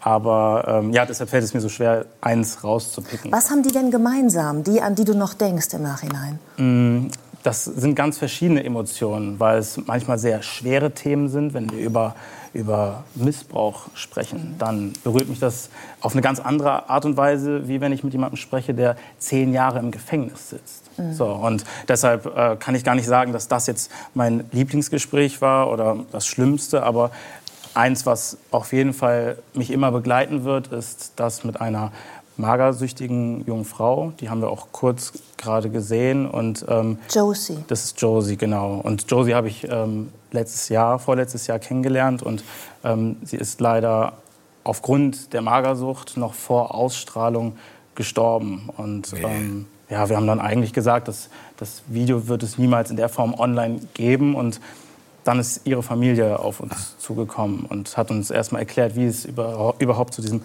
Tod kam. Und wir waren alle sehr schockiert und haben aber dann verstanden, dass es ihre Mission war, zu mir, zu uns zu kommen und diese Geschichte zu erzählen, um andere Menschen aufzuklären, wachzurütteln. Und dann haben wir das Video online gestellt und hätten nie erwartet, wie viele Menschen hier in diesem Land, junge Menschen, ältere Menschen, mit Magersucht zu kämpfen haben und auf so etwas gewartet haben. Mhm. Und die Eltern von Josie haben dann noch ein Video mit dir gemacht. Und du durftest die Eltern interviewen. Der Bruder war auch dabei. Was hast du, ähm, was hast du als Botschaft mit aus dem Gespräch ähm, der Eltern genommen? Die hatten ja nun gerade ihre Tochter verloren. Ne? Ja, das war wahnsinnig emotional. Es sind auch Tränen geflossen, kann man sich denken. Und die Eltern haben mir im Nachgang gesagt, dass das ihnen unfassbar gut getan hat, das alles mal aussprechen zu dürfen. Weil wenn wir über Betroffene sprechen, dann steht dahinter auch eine Familie, die automatisch auch betroffen ist. Die vergisst man ganz schnell und deren Umgang damit äh, kennenlernen zu dürfen, das war, das ist ein unglaublicher Schatz. Und ähm, ja, die beiden, Hans und Annette, haben mir gesagt, dass ihnen das gut getan hat, das alles aussprechen zu dürfen, auch zu anderen Eltern sprechen zu dürfen. Und dass das der erste Schritt für die eigene Verarbeitung des Todes ihrer Tochter war. Und ihr habt da gesagt gerade, dass ich Preise und sowas gewinne. Das ist schön, aber das war für mich der besonderste Moment. Das war mein Ritterschlag. Mhm. Hast du das Gefühl, dass du...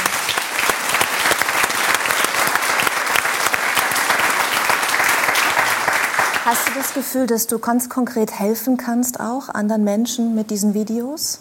Oder ist es, äh, gucken deine Zuschauer eher, weil sie sich informieren wollen, was es so alles gibt in der Welt?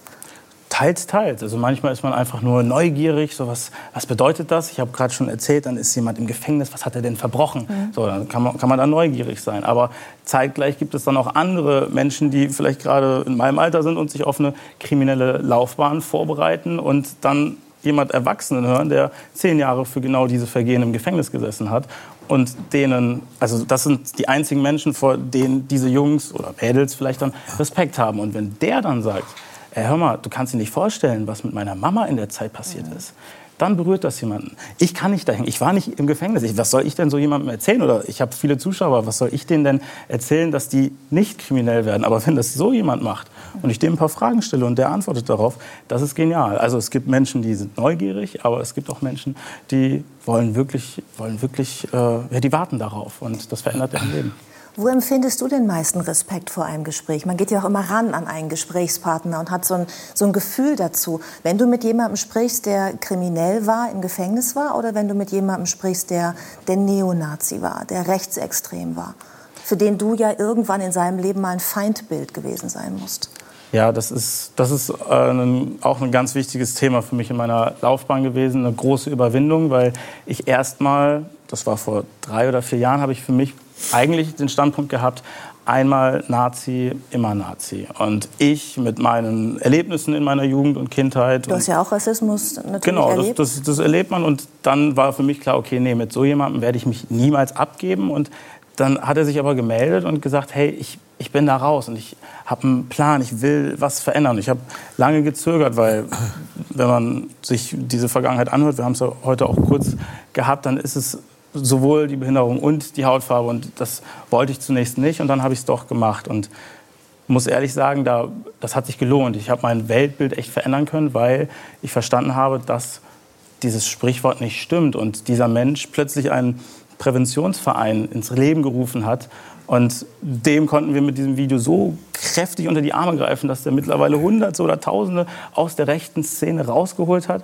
Und ich bin extrem daran gewachsen. Also äh, ja, es ist total bunt gefächert, aber solche Gespräche geben mir selber auch ganz, ganz viel. Wo man ja auch die Kraft von Social Media sieht, ne? dass du machst ein Video mit einem Gespräch mit einem ehemaligen Nazi und äh, er bekommt dann ganz viele Klicks wiederum und ganz viele Follower für sein Präventionsprojekt und du machst das damit dann groß.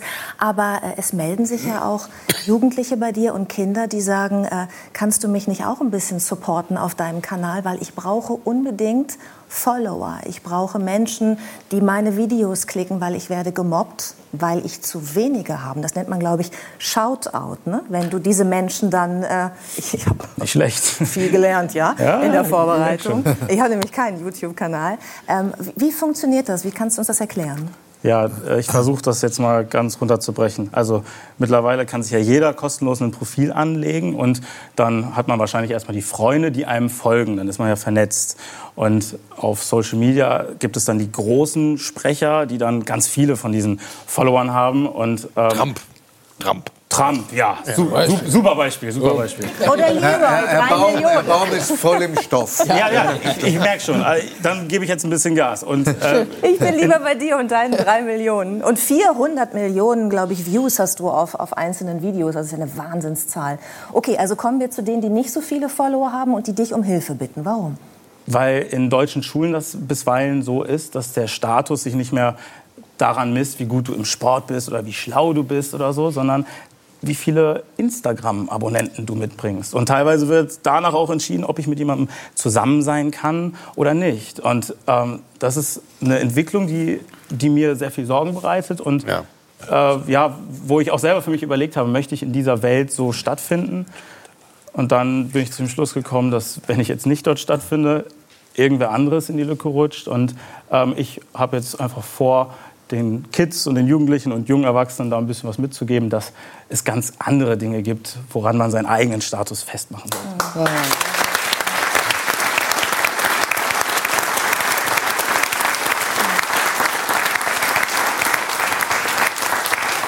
Ich glaube, dass es ganz schwer ist für jemanden, der wie ich in die Mitte 40 ist oder noch älter, sich vorzustellen, wie das ist, als Jugendlicher in dieser Welt aufzuwachsen, äh, wo die Währung äh, diese Klicks sind auf den eigenen Social-Media-Kanälen. Und wir haben uns noch mal die aktuelle Digitalstudie angeguckt, äh, die anzeigt, wie viele Stunden 16- bis 18-Jährige pro Woche online sind in Deutschland. Ich frage mal rum, was, was, was schätzt ihr, Wiegald? Was glaubst du? Wie Pro viele Woche? Stunden? Ja, oder sagen wir pro Tag? 16- bis 18-Jährige. Fünf. Was Ich glaube glauben Sie? mehr. Ich glaube Mehr? echt noch. Herr Baum? Sechs. Drei bis vier. Acht. Herr Grasnitzer? Sechs. Ich wäre, glaube ich, auch eher bei acht. Es sind zehn. Oh. Nee. Es sind tatsächlich aktuell äh, zehn. Und, Aber äh, da ist alles mitgerechnet. da Alter, ist natürlich alles ist die Online-Nutzung. Online, also ne? Internet, Genau. äh, Und das heißt, Smartphone, alles. Ja, aber vergesst bitte nicht, dass wir acht Stunden schlafen. So. Ja, Ja, ja, und die Rechnung wird dann immer gruseliger. Ja, aber ist es dann wirklich, ist man dann wirklich, also ich meine, es kann ja eingeschaltet sein und du gehst dann ins Bett und das, du merkst es. das dann. wir im Fernsehen, das wissen wir nicht. Wer jetzt eingeschlafen wird, die Quote wird mitgezählt. Das ist Fernsehen. War, war wert.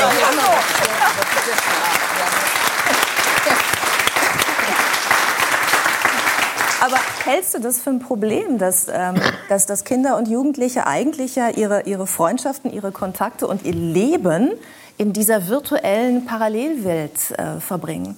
Ja, auf jeden Fall. Also das macht mir Sorgen. Es gibt bei Social Media zwei Seiten. Es kann super viel Schönes passieren. Wir sehen plötzlich Revolutionen in der ganzen Welt, die ohne dieses Netzwerk nicht möglich wären. Und gleichzeitig müssen wir aber auch unseren Kids und Jugendlichen das Handwerk irgendwie beibringen, wie man mit diesen Medien richtig umgeht. Schlüssel dafür ist aber, das selber zu verstehen. Und da bin ich hier, glaube ich, auch beim richtigen Publikum, weil die Verantwortung liegt auf beiden Seiten. Wir können nicht nur auf die Kids zeigen, die zehn Stunden da drin hängen, weil die sind halt auch in gewisser Weise süchtig gemacht worden von diesen Algorithmen. Ich will es nicht zu kryptisch machen, aber das Handy zeigt dir genau das, was du sehen willst und dann schüttet dein Hirn Dopamin aus. Und in der nächsten Sekunde kommt der nächste Kick und du kannst das Handy nicht weglegen.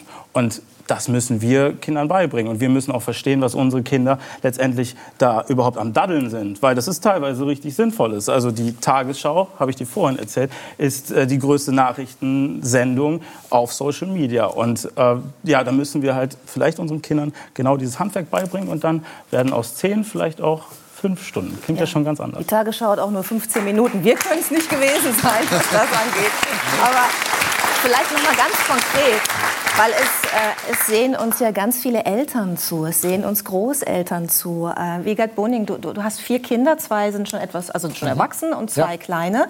Was kann Wiegald jetzt machen, um die Kleinen, die also mitten in dieser Welt ja geboren sind, die Digital Natives, was kann er machen, um die durch diese Zeit zu bringen, vernünftig? Als allererstes würde ich mir die Zeit nehmen, meinen Kindern zuzuhören. Ich denke, das tust du ohnehin. Und wenn du dann die da am Handy spielen siehst, dann ist zum Beispiel eine ganz wichtige Frage, auch mit aufrechtem Interesse nachzuhaken, was genau guckt ihr da eigentlich? Und warum ist das so cool? Warum guckt ihr das stundenlang? Ich, ich höre die Stimme, aber ich kann damit nichts anfangen. Und da so eine eigene gewisse Liebe zu entwickeln, ist schwer, weil man lebt mit in einer ganz anderen Welt.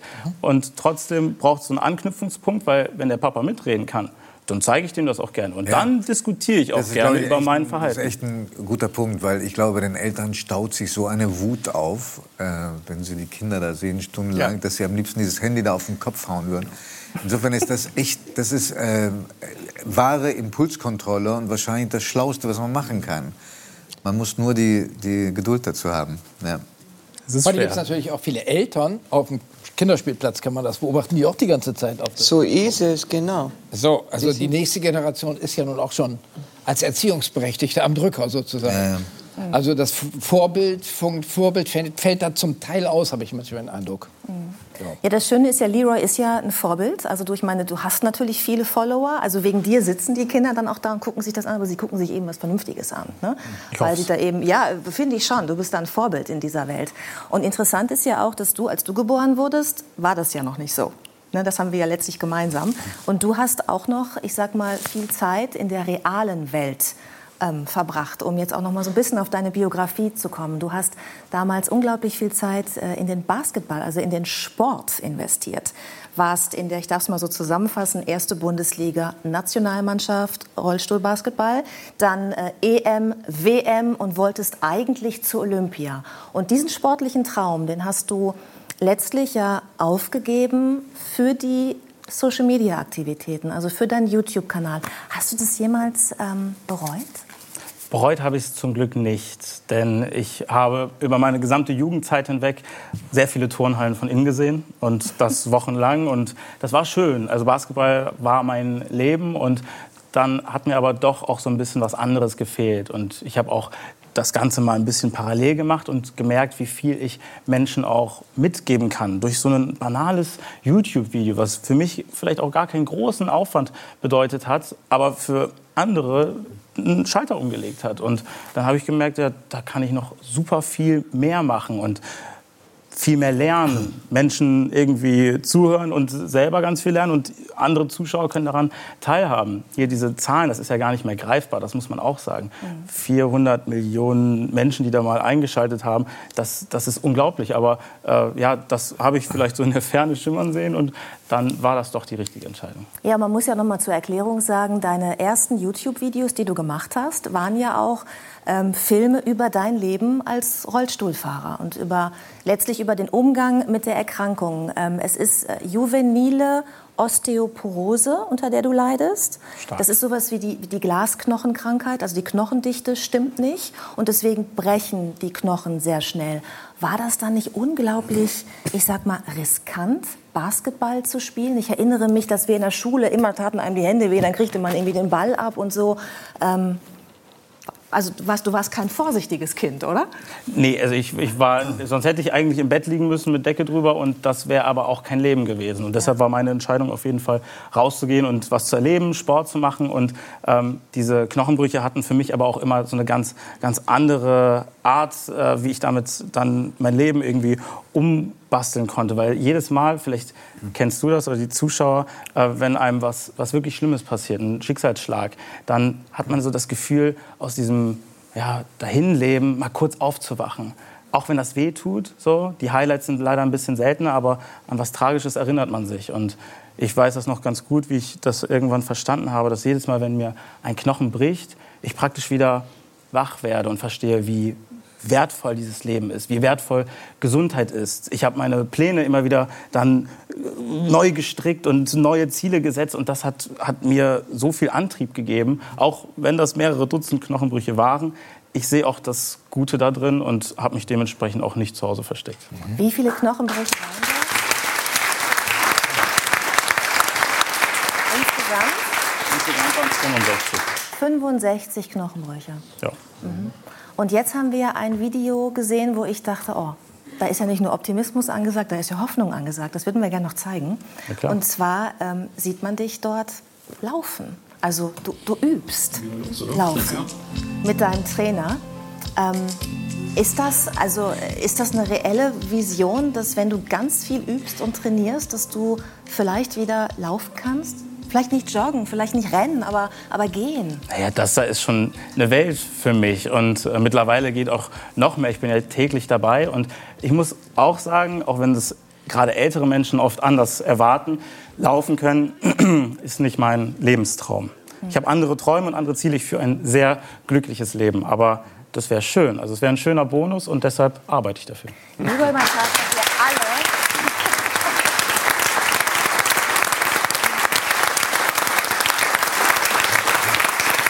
Ich glaube, ich spreche für alle in der Runde. Hier wird schon genickt, wenn ich sage, wir wünschen dir so viel Glück und Erfolg bei allem, was du tust. Danke für deinen Besuch bei uns. Danke.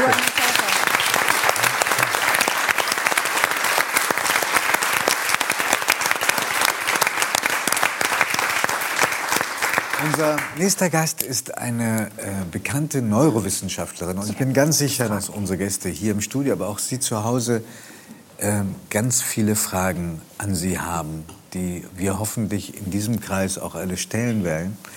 Herzlich willkommen, Caroline Notebart.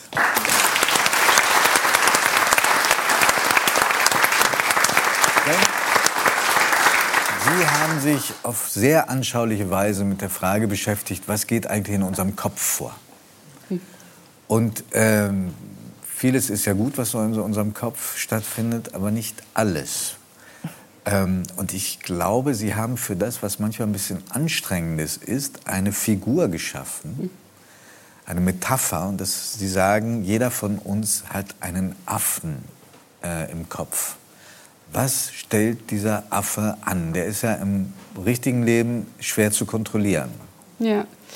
Das kommt eigentlich aus dem Englischen. Also da sagt man the monkey mind. Ähm, also ich habe es nicht erfunden, aber ich habe es nur übersetzt. Und äh, der Affe im Kopf ist, äh, benutze ich als Bezeichnung für die Stimme in unserem Kopf, die ständig mit uns redet. Das ist die Stimme, die ständig zu erzählen hat, was wir zu sagen haben, was, wie wir uns zu fühlen haben. Aber das ist nicht die, die Stimme des Gewissens, das Lenore-Gewissen, die die Wäsche ist, aber noch ziemlich rau. Was ist das für eine Stimme, die sich da rührt? Absolut querbeet, sagt alles. Also das ist auch unser Gewissen, das sind auch unsere Emotionen, das sind auch die Bilder, die wir im Kopf haben. Ist im Prinzip alles, was so hochkommt, wovon wir uns bewusst sind oder auch nicht bewusst sind und was uns ständig versucht zu treiben. Das ist, was gemeint ist mit dem Affe in unserem Kopf.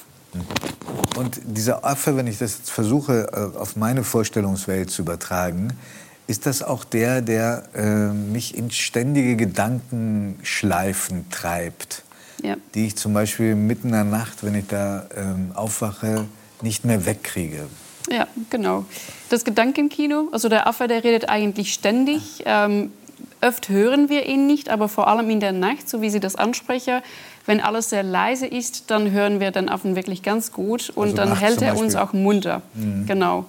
Und es ist tatsächlich so, dass desto mehr Stress wir haben, desto mehr Sorgen wir haben, desto aktiver ist der Affe auch und desto mehr redet er über die Dinge, die uns Sorge machen. Was macht, dass wir noch mehr Sorge haben und dann sind wir irgendwie so in einem Kreis. Und der Affe, den Sie meinen, der kommt mit negativen Sachen, nicht mit den schönen Sachen. Auch. Auch. Aha. Also der Affe ist wirklich, wie gesagt, querbeet alles. Das sind auch die positiven Gedanken, die wir haben. Aber tatsächlich, vor allem wenn es negative Gedanken sind, dann ist der Affe sehr störend. Und gibt es ein wirksames Mittel gegen den Affen, der nervt? Weil ich glaube, die meisten hier werden das kennen, Gedankenschleifen in der Nacht, die ziemlich quälend sind. Weiß nicht, Herr Fickel, kennen Sie sowas auch? Ja, das kenne ich auch. Ähm, zum Beispiel, gerade so als Mediziner hat man das oft, wenn irgendwie vielleicht eine Patientenbiografie oder irgendwas einem nachgeht. Das kenne ich schon auch. Ja, hält einen wach. Das sind noch die harmlosen Sachen. Mir fallen noch tausend andere Sachen an, Boah, oder Adele? Ja, ja. Aber ich, ich, hilft es nicht, darüber zu sprechen mit anderen? Also ich meine, wir verarbeiten ja auch das, was wir, was uns besorg, besorgt macht. Äh, äh, eben Träume sind ja auch dazu da, äh, um, aber das sind keine Träume, von denen Sie sprechen, oder ist das? Ja, ich, ich glaube, das sind zwei separate Dinge. Also Träume sind tatsächlich ganz wichtig, auch für die Verarbeitung von bestimmten Emotionen. Also wir sehen zum Beispiel, dass Menschen, die ein Trauma erlebt haben, unglaublich viel dieses Trauma im, beim Träumen auch verarbeiten. Das ist sogar ganz wichtig. Das ist natürlich eine sehr heftige Phase, weil alles neu erlebt wird. Aber die Forschung zeigt, es ist sehr wichtig, um das alles zu verarbeiten. Okay, das Also können wir das uns, ist- glaube ich, noch vorstellen. Aber wie, wie kriegt man diesen Affen gezähmt, wenn er so Ja, wahnsinnig genau. nervt und quält? Genau. Das Reden ist Ah. schon eine Sache. Ich glaube, das hatten wir Nicht schon. mit dem Affen, sondern mit anderen Menschen. Mit anderen Ja. Menschen, Ja. also mit dem Affen Mit von den anderen anderen Menschen. Ja, genau. Es, ist, es ist tatsächlich so, dass beim Reden an sich oder wenn wir einfach unsere Emotionen aussprechen, dass die Emotionen tatsächlich auch sich schon beruhigen. Da gibt es schon ganz viele Studien, die das gezeigt haben und wir machen das auch spontan. Also wenn ich mich zum Beispiel streite mit jemandem, wie fange ich an? Ich bin schon ganz böse. Und wenn ich das sage, alleine schon das auszusprechen, das macht schon, dass die Emotion sich teilweise beruhigen kann. Finden Sie? Was machen wir, was machen wir danach? Was machen wir danach? Danach reden wir weiter, ganz ruhig. ähm, aber das, das Reden an sich, weil Sie das gerade angesprochen haben, ist tatsächlich wichtig. Ähm, aber wie wir den Affe wirklich auch leise Ja, kriegen, das möchte ich ist, gerne wissen. Genau, das ist, ähm, das ist die Achtsamkeitspraxis. Oder auch- Achtsamkeitspraxis. Genau, das ist eine Art von Meditation, die eigentlich unglaublich vernünftig funktioniert. Wenn man jetzt ins Gehirn schauen würde und man sieht genau diese Strukturen, die die Gedanken triggern, dann sieht man, dass diese Strukturen komplett deaktiviert werden bei der Achtsamkeitspraxis. Okay, das ist die neurowissenschaftliche Analyse, aber erklären Sie mal, wie so eine Achtsamkeitsmeditation, wie die aussehen kann. Ja. Ich bin ja kein Neurowissenschaftler. Ja, genau. Bei der Achtsamkeit geht es wirklich darum, dass wir ähm, hier und jetzt etwas spüren. Wir gehen ins Spüren. Sehr häufig spüren wir zum Beispiel den Atem, einfach hier und jetzt, ohne zu bewerten. Also das ist im Prinzip der Schlüssel. Wir spüren hier und jetzt zum Beispiel den Atem, ohne zu bewerten. Und das Ganze funktioniert ganz gut, weil das Gehirn nicht in der Lage ist, gleichzeitig zu spüren und zu denken. Ja, das hat mich, habe ich, das hat mich wahnsinnig überrascht, als ich das gelesen habe, dass der das nicht zugleich kann. Ich, ich habe gedacht, Unglaublich, unglaubliche und, also Unterschätzung unseres Wahnsinn. Vermögens. Aber Ja. vielleicht haben Sie recht. Ja, es ist, ich habe recht, weil es ist Hat man- wissenschaftlich hat-. Ja, natürlich, Wissenschaft hat immer recht. Aber Frau, Luthemann, ähm, ist, äh, kommt daher auch Lampenfieber, dass äh, nur das Gefühl da ist und nicht der beruhigende Gedanke, man hat es schon tausendmal bewältigt? Bei Lampenfieber ist es tatsächlich so, dass ähm, zuerst mal ein Schritt zurück, unsere Gedanken, also der Affe im Kopf, führt zu unseren Emotionen, positiv sowie negativ. Wenn wir jetzt auf die Bühne gehen, auch, dann werden die Gedanken aktiv, manchmal auch unbewusst. Und dann haben wir vielleicht Angst, um dass Leute mit uns lachen würden oder was auch immer. Das läuft manchmal unbewusst ab und diese Gedanken, die führen dann zum Stress und Angst und Unsicherheit. Und das ist genau diese Lampenfieber. Ist, also wir haben ja hier zwei Schauspieler, aber ist Lampenfieber nicht auch irgendwie was ganz Gutes, weil man da so viel Adrenalin hat, dass man gut äh, konzentriert ist? Es setze äh, zumindest das, was man tut, tun wird, in eine andere Relation. Und ich finde, man erhebt diesen Moment. Wenn du kein Lampenfieber hast, dann ist es eigentlich Ist auch egal. Ja, genau. Und das, ist, und das mag ich nicht. Also ich, wenn, ich, wenn ich nicht aufgeregt bin, dann stimmt was nicht. Also es, ich- es ist bekommt eine andere Achtsamkeit. Aber- also Ja. Insofern muss ich natürlich damit umgehen, muss es, es wie die Geburt eines Kindes, ich muss es mit dem Atem nehmen und Ja. wenn der erste Moment geschafft ist, dann läuft's. Ja. Gut oder schlecht, je nachdem. Wie, wie, Wiegald nickt auch, kennt das auch von seinen Bühnenauftritten. Ja, ich hasse Lampenpieper. Ich finde das ja am besten, wenn ich gar keinen Lampenpieper habe. Also wirklich unbelastet von irgendwelchen Adrenalinüberschüssen. Also ich brauche auch nicht im Moment, dass jetzt was Besonderes ist, der das erhöht quasi. Ich habe das lieber ganz ohne und unterhalte mich Aber ganz das normal. ge- Gelingt. Ihnen, gelingt Ihnen das? Gelingt Ihnen das, ohne Lampenfieber aufzutreten? Äh, definitiv besser. Echt? wenn Ich, Lampenfieber versuche das ein Leben lang und ich habe es noch nie geschafft. Äh, Also es gelingt mir, äh, sagen wir mal, in 80 Prozent der Fälle, aber es gibt 20 Prozent, wo ich hyperventiliere und schlagartig verstumme und den Satz nicht vollenden kann, weil ich nicht mehr weiß, wie ich ihn angefangen habe. Das ist das Negative. Ja, sagen- das genau, Negative, genau, genau. stimmt. Ich Ja. glaube, wir reden hier tatsächlich von zwei unterschiedlichen Dann Sachen. klären Sie uns doch auf Genau. als Wissenschaftlerin. Ja. Wir reden von positivem Stress und das ist genau das, was du beschreibst. Also Adele du gehst auf die beschreibt. Bühne so irgendwie, ich habe das auch, wenn ich auf die Bühne gehe, ich bin irgendwie so eine Löwin in, in einem Käfig und ich bin gleich äh, bereit für die Bühne und einmal ich auf der Bühne stehe, geht es mir gut. Ja? Das ist positiver Stress und das bringt uns in Fokus. Und es ist ja so, dass das wurde auch untersucht. Manche Leute brauchen ziemlich viel positiver Stress, damit sie wirklich in Fokus kommen, und andere brauchen überhaupt gar nicht so viel. Und an einem Punkt, wenn der Stress einfach zu viel wird, dann reden wir von Lampenfieber.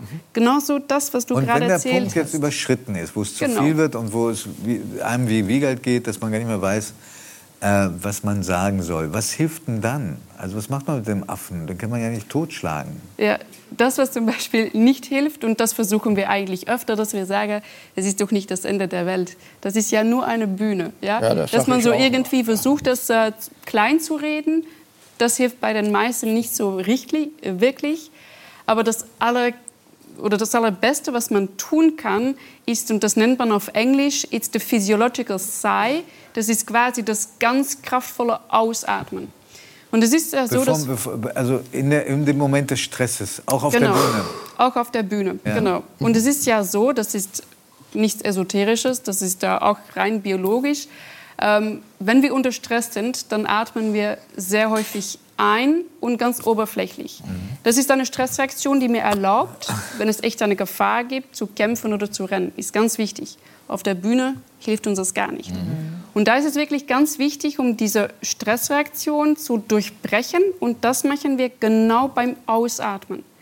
Und das ist eigentlich das Kraftvollste, was man tun kann, um Stress, wenn man Stress hat, auf der Bühne zum Beispiel, zu reduzieren. Und im Streit mit pubertierenden Kindern oder mit den Partnern hilft das auch, das tiefe Einatmen? Überhaupt nicht. Ich würde, es, ich würde es auch überhaupt nicht angehen, äh, Streit mit pubertierenden Kindern. Ähm, aber gut. Sie haben zwei, ne? Ja, aber, ja, aber die, sind, die sind nicht so schlimm. Also die, ist eigentlich, ich, ich kann sehr gut reden. Also es gibt auch, Sie können gut reden.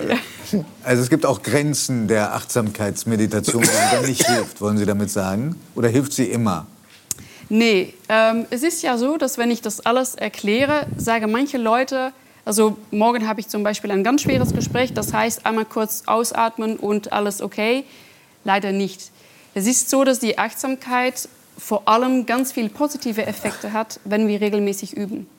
Wenn wir regelmäßig Achtsamkeitsübungen durchführen, sieht man sogar, dass die Stresssysteme im Gehirn sich generell reduzieren. Und genau dann bekommt man die positiven Effekte. Genau dann bekommt man auch die Gelassenheit. Die Gelassenheit ist eigentlich nichts anderes als die Abwesenheit von diesem Stress. Ähm, es hilft schon, dieses Ausatmen. Das ist das Beste, was man tun kann. Aber die regelmäßige Übung ist noch immer das Ich Wichtigste. würde gerne äh, viele Pennies zahlen, um zu wissen, was äh, Gerhard Baum gerade denkt. Wenn er über Achtsamkeitsmeditation, äh, wenn er das Ja. hört. Ja, also ich äh, höre mit äh, großem Interesse, dass man dagegen was tun kann, nicht? dass man also äh, den Stress abbauen kann. Nicht? Das ist, es gibt ja auch nicht nur den Stress auf der Bühne, es gibt den Stress im Leben. Natürlich, in der darüber reden wir ja. In der Partnerschaft ja, ja, aber äh, und wie kriege ich? In der Politik? In der Politik gibt es den Stress, ja. Manchmal ist er ja wohltuend, nicht? Ja. Er belebt äh, auch. Er wird abgebaut, indem man streitet, nicht? Aber ich meine, würde Ihnen einfallen, wenn Sie einen FDP-Politiker sehen, über den Sie sich gerade ärgern, mich, mir fällt keiner ein. Aber wenn es einen gäbe, mir- mir fällt einer ein. hilft da das Durchatmen bei Ihnen? Eine, allerdings nicht. Okay, das hat sie ja gerade bestätigt, also wissenschaftlich bestätigt. Frau Nuttler, Sie haben, ganz ungewöhnliche Biografie, weil sie sind in Belgien aufgewachsen, haben äh, mit äh, 15 beschlossen, dass sie ähm, Neurowissenschaftlerin werden möchten. Sie haben zwei Schuljahre zusammengefasst, praktisch in Eigenregie, waren mit 16 fertig. Trotzdem sagen Sie, ihr tut mir Unrecht, wenn ihr sagt, ich bin außergewöhnlich begabt. Ich bin nur außergewöhnlich motiviert. Was ist der Unterschied? Die Motivation, so wie ich eigentlich schon erwähnt habe, ist wirklich die Hälfte des Weges. Und ähm, ich glaube, jetzt in meinem Fall ist es so, dass ich eine sehr große Neugierde habe. Habe ich immer schon gehabt. Und das Leben würde mir wirklich geschenkt. Also das Leben ist wirklich ein Geschenk und ich möchte in der Zeit, wo ich lebe, das meiste rausholen. Und das versuche ich so weit wie möglich jeden Tag zu leben. Und das ist nur ein Beispiel, was ich gerade angesprochen habe. Ich wollte einfach zur Uni gehen. Ich wollte auch weg von zu Hause. Und wie konnte ich das tun? Ja, dann musst du zuerst mal Abi schreiben. Also wie tust du das? Dann machst du das einmal ganz schnell, schnell, schnell, schnell, schnell, damit du auch schnell wieder aus dem Haus weg bist. Und so habe ich das gemacht. Also ich war einfach unglaublich motiviert, um mein Leben außerhalb von meinem Elternhaus anzufangen. Aber das, das, ist, ganz, das ist ganz interessant.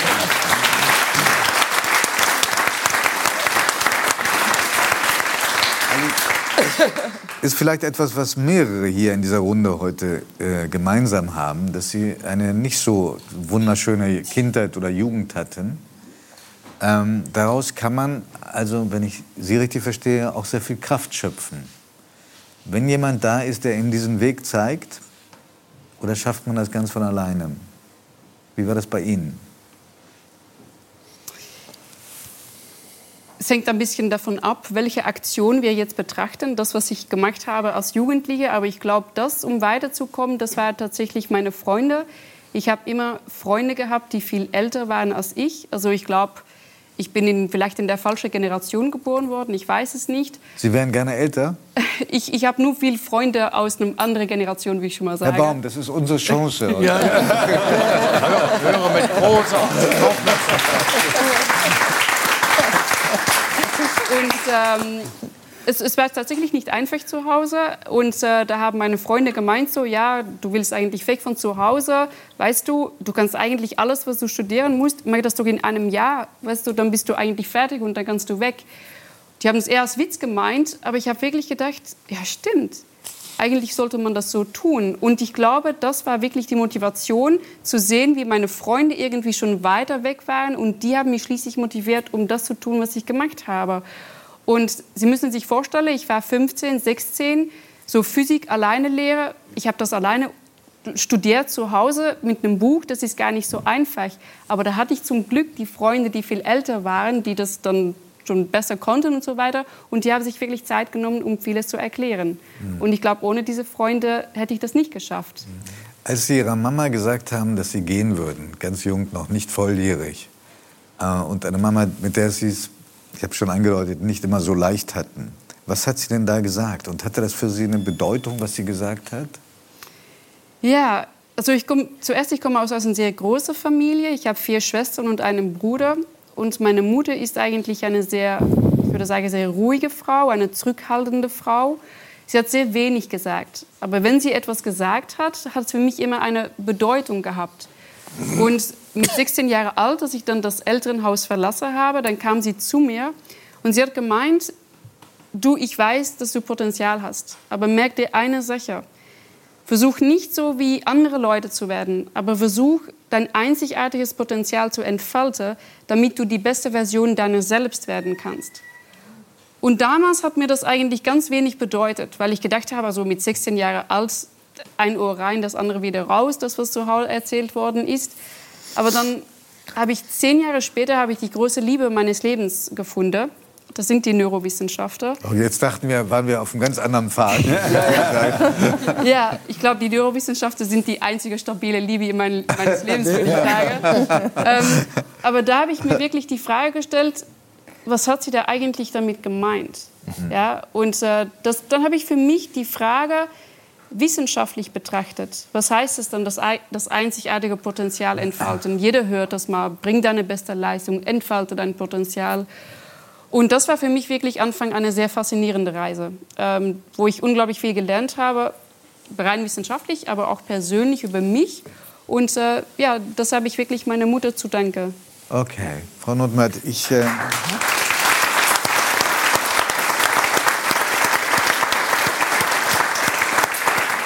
Nach diesem, nach diesem, Gespräch nehme ich mir etwas vor, äh, was mich ein bisschen auch erinnert an, den, an das, was äh, Harald Krasnitzer gesagt hat von seiner Psychoanalyse. Ich glaube, dieser Affe im Kopf, der wird nie weggehen. Aber ähm, vielleicht schafft man es, mit dem irgendwie so Frieden zu schließen, dass er nicht allzu sehr nervt. Ja.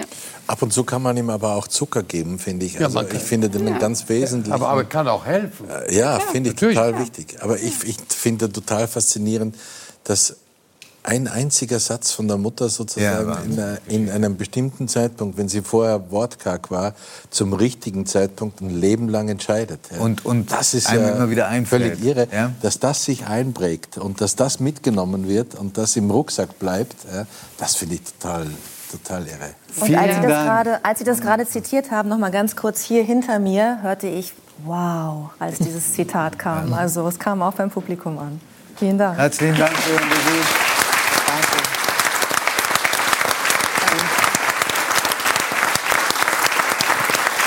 Gratulation zu, zu der großen, stabilen Leben, äh, Liebe in Ihrem Leben. Beneidenswert. Wiegald, ähm, jetzt sitzt du seit anderthalb Stunden hier in der Runde, sogar schon mehr. Wie geht's deinem Blutdruck? Hast du zwischendurch mal gefühlt?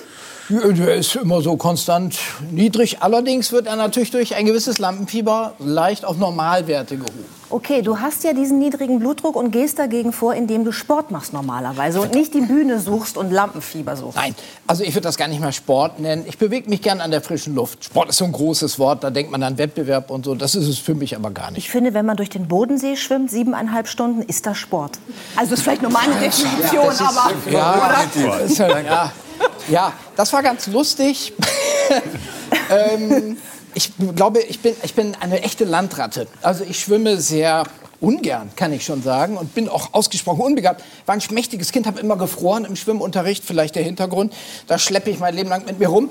Ähm, und dann war ich aber irgendwann mal äh, in einer Phase, da sammelte ich 24 Stunden Sportveranstaltungen. Und mit einem Freund, der das auch so hat, dieses Steckenpferd, stellten wir fest, uns fehlt noch Schwimmen als 24 Stunden Sportveranstaltung. Wir haben uns die Hand- Entschuldigung, das verstehe ja. ich gerade nicht. Wie sammelt man denn Sportveranstaltungen? Indem man da Ja, man da meldet sich an teilnimmt? beim 24 Stunden Also Skilanglauf. teilnimmt? Ja, teilnehmen, genau. Okay. Gut, und dann waren wir in einer, waren wir in einer Schwimmhalle mit fünf Bahnen. Ganz rechts war die Kinder- und Seniorenbahn. Das ist unsere. Äh, 200 Teilnehmer und dann schwimmt man Bahn auf Bahn hin und her. Also Mann, also ich in dem Fall. Du in dem Fall. Ja. Wie und dann, viele Stunden? 24 Stunden. 24 Stunden? Ja, also sagen wir mal netto 20. Dann hat mein Freund gesagt, so jetzt machen wir mal Frühstück, jetzt trinken wir Aber schönes ist man, Weißbier. ist man nicht nach ein paar Stunden aufgelöst? Nein, also natürlich. Es gibt gewisse Verfallserscheinungen, vor allen Dingen, wenn man viel zu enge Schwimmbrille trägt, dann gibt das Abdrücke. Ähm, aber ich habe das grundsätzlich, wir hatten vorher gedacht, das muss die Hölle auf Erden sein. Schwimmbad, 24 Stunden, Chlor. Widerlich. Aber es war doch im Nachhinein vor allen Dingen sehr lustig. Also es war nicht die Hölle auf Erden, sondern anregend. Ich habe sogar persönlich gut abgeschnitten. Also für mich als durchschnittlich sportlich begabten Menschen ungewöhnlich gut, war irgendwo vorne mit dabei und dachte, das ist meine wahre Bestimmung. Ein wahnsinniger Irrtum natürlich, aber egal. Ich habe dann einmal mich äh, mit dem Bodensee beschäftigt, von Friedrichshafen nach Romanshorn 2014, bin durchgeschwommen und das war die langsamste Zeit, die je in der offiziellen Rangliste zurückgelegt wurde. Sieben Stunden 40. Wir sehen gerade ein Bild, deshalb das Gelächter. Ja, das ist aktuelleres Bild. genau. Ja. Also ich darf dir sagen, ich habe wirklich nicht gewusst, ich kenne dich schon so lange aus dem Fernsehen, dass Ja. du so ein Sportgoofy bist. Wir reden darüber auch gleich noch. Aber vorher gucken wir uns kurz an, wie aktiv du in den letzten Jahrzehnten im Fernsehen warst. Bitte schön.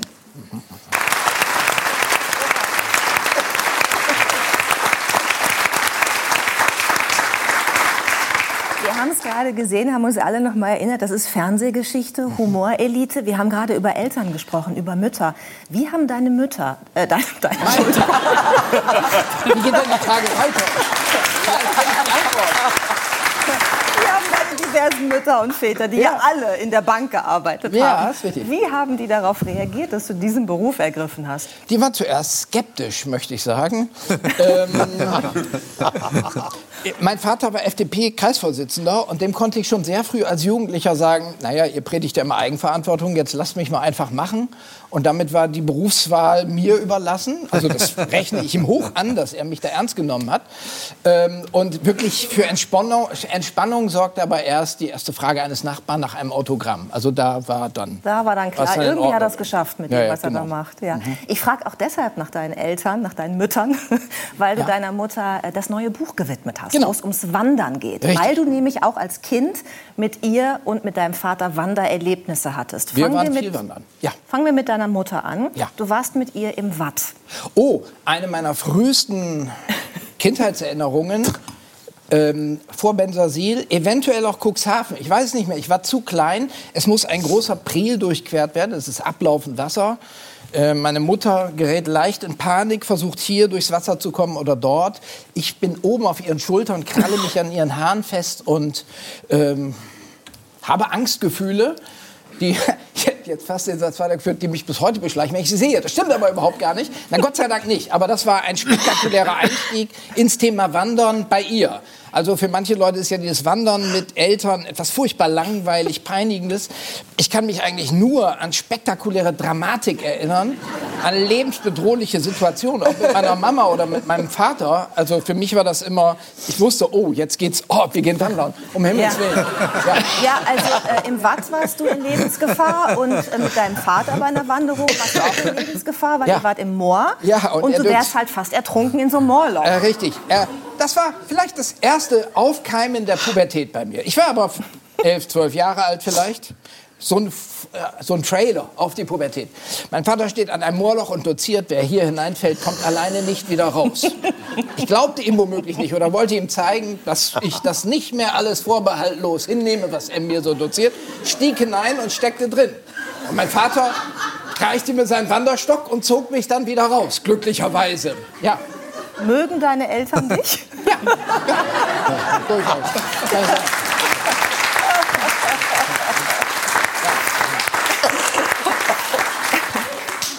ist ja- Dazu müssen Sie wissen, Judith ist mal mit mir im Moor spazieren gegangen. Aha. Und da frage ich mich heute, ob das einen Hintersinn hatte, diese Wanderung. Du bist doch da, oder? Ja, ja, irgendwie schon. Ja. Okay. Ähm, du äh, hast jetzt ein Buch geschrieben über das Wandern, weil diese Erlebnisse dich offenbar nicht nachhaltig abgeschreckt haben, Nein. das mit dem Wandern äh, zu versuchen. Das Ja. ist ja auch ein richtiger Trend im Moment. Wir haben ja vorhin über Social Media gesprochen. Da heißt es natürlich Hiking. Ja. und man influenzt in diesem Bereich, Ja. schick angezogen mit Ja. Wandersachen. Was ist deine Motivation, jetzt noch wandern zu gehen? Ja, jetzt so mit so einem Printmedium wie Buch ist das jetzt so als Influencer so eine Sache. Aber das Wandern ist also so ein roter Faden, der sich durch mein Leben zieht. Also ich will es gar nicht. Auch Wandern ist schon wieder so ein Großbegriff. Also das zu Fuß zur Arbeit gehen, schon zur Schule. Grundschule ging es schon los. Der Gang um den Pudding, wie wir in Oldenburg zu sagen pflegten, oder vielleicht sagt man es ja immer noch. Äh, der Schaufensterbummel, ich, meiner Meinung nach eine aussterbende Disziplin. Leute bestellen immer mehr im Internet. Womöglich gibt es zukünftig nur noch so Scheinschaufenster. Da sieht man die Sachen und dann gibt man so einen QR-Code, kann Ja, man klar, nach das Hause gibt's ja nehmen, dann bestellt man zu Ja. Hause. Ach, das gibt Das schon. gibt's schon. Ach so. Ich muss mein Buch Aber aufschreiben. Zu spät, nicht in Oldenburg. Genau. Ja. Also alles, was mit den eigenen Füßen und dem Unterwegssein zusammenhängt, habe, da habe ich mich lebenslang mit beschäftigt. Und auch viele, ich will mal sagen, experimentelle Wanderungen durchgeführt. Ja, ich wollte nämlich gerade sagen, dass nun mal eben um Pudding gehen und in Oldenburg und so, so war es ja nicht. Äh, Wir haben Bilder, wo du auf die Zugspitze gegangen bist. Die würde ich jetzt gerne mal zeigen. Und man achte auf ähm, seinen Gang. Vielleicht fällt Ihnen da was auf? Stockst so ein bisschen. Kann man das ne? überhaupt erkennen? Ja. Ja, ich finde Doch, schon, das sehr. ist so ein bisschen so wie auf rohen Eiern. Das sind Stöckelschuhe. Ähm, genau, äh, das sind Stöckelschuhe, sagst du so nebenbei. Ja. Du bist auf High Heels Ja. auf die Zugspitze gegangen. Nein, ich bin nicht ganz oben angekommen, weil, ich weiß, was du hier hast. Ich wollte es nur mal so zeigen. Weil der Stöckel abbrach.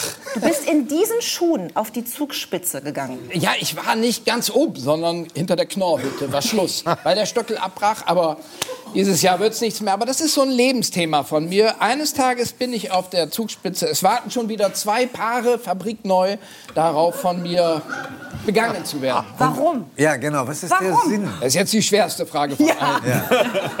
Warum? Also man kann ja, ähm, ja warum? Man kann natürlich irgendwo in exotische Gegenden fahren und bisher nie gesehene Landschaften auf normalem Schuhwerk unter die Hufe nehmen und dann dort betrachten. Oder man zieht sich halt mal ganz andere Schuhe an. Und dann wird ja auch der vorher eher unspektakuläre Weg zu etwas Sensationellem. Also so kann man auf sehr einfache Weise Abenteuer erleben.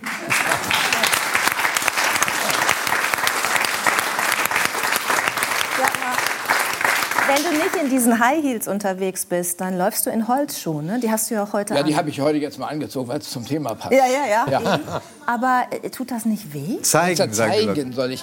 Ähm, das ist, das sieht, es sieht unbequem aus.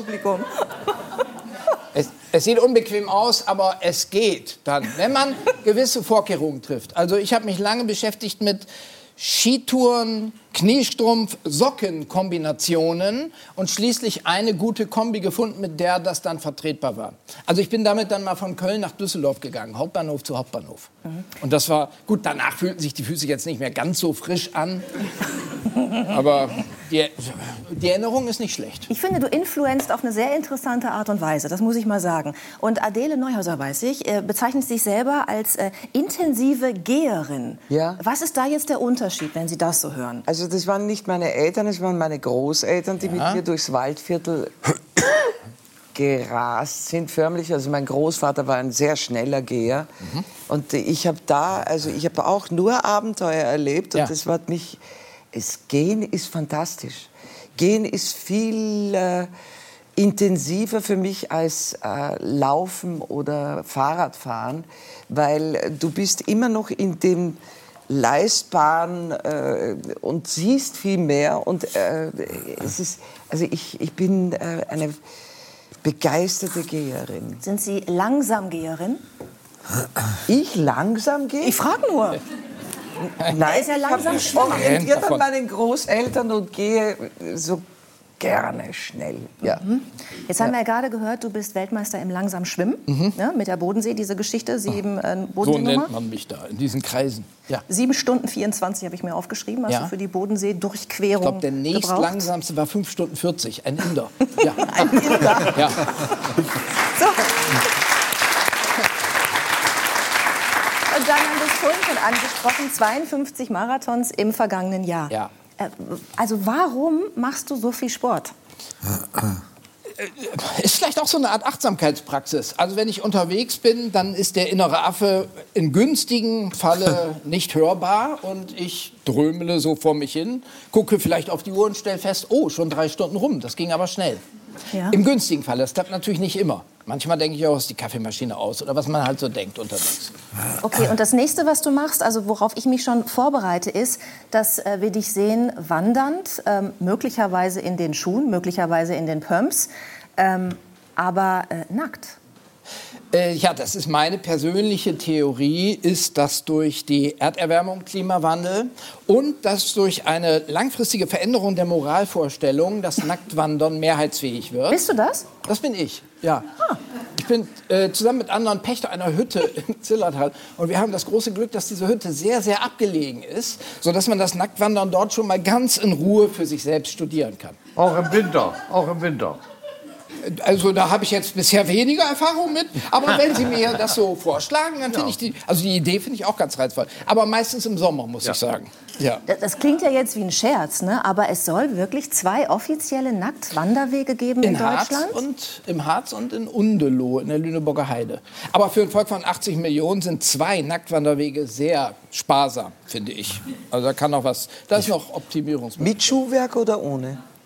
Ja, das ist ein großer Unterschied. Also wenn ich nackt wandere, dann am liebsten ohne Schuhwerk. Das kommt mir sonst inkonsequent vor. Ja. Andererseits habe ich ein Kleidungsstück dann sehr gerne dabei, nämlich einen Klappzylinder. Ein Chapeau-Clac, weil man in solch einem Zylinder sehr viel notwendigen Kleinkram verstauen kann. Genau, Schlüssel. Also zum Beispiel Schlüssel, äh, Sonnencreme und so etwas. Und Außerdem kann man ihn zusammenklappen. Man hat eine gute Sitzunterlage. In Gegenden mit vielen Waldameisen kann das sinnvoll sein. Jetzt, jetzt hat man so langsam ein Gefühl dafür, was einem im Leben noch so fehlt. Ne? Ja, ja, ja, ja. Also es ist, äh, man kann noch wirklich viel, viel machen in seinem Leben. Ja. Es ist, Ja. Danke für diese vielen schönen Impulse. Sehr gerne.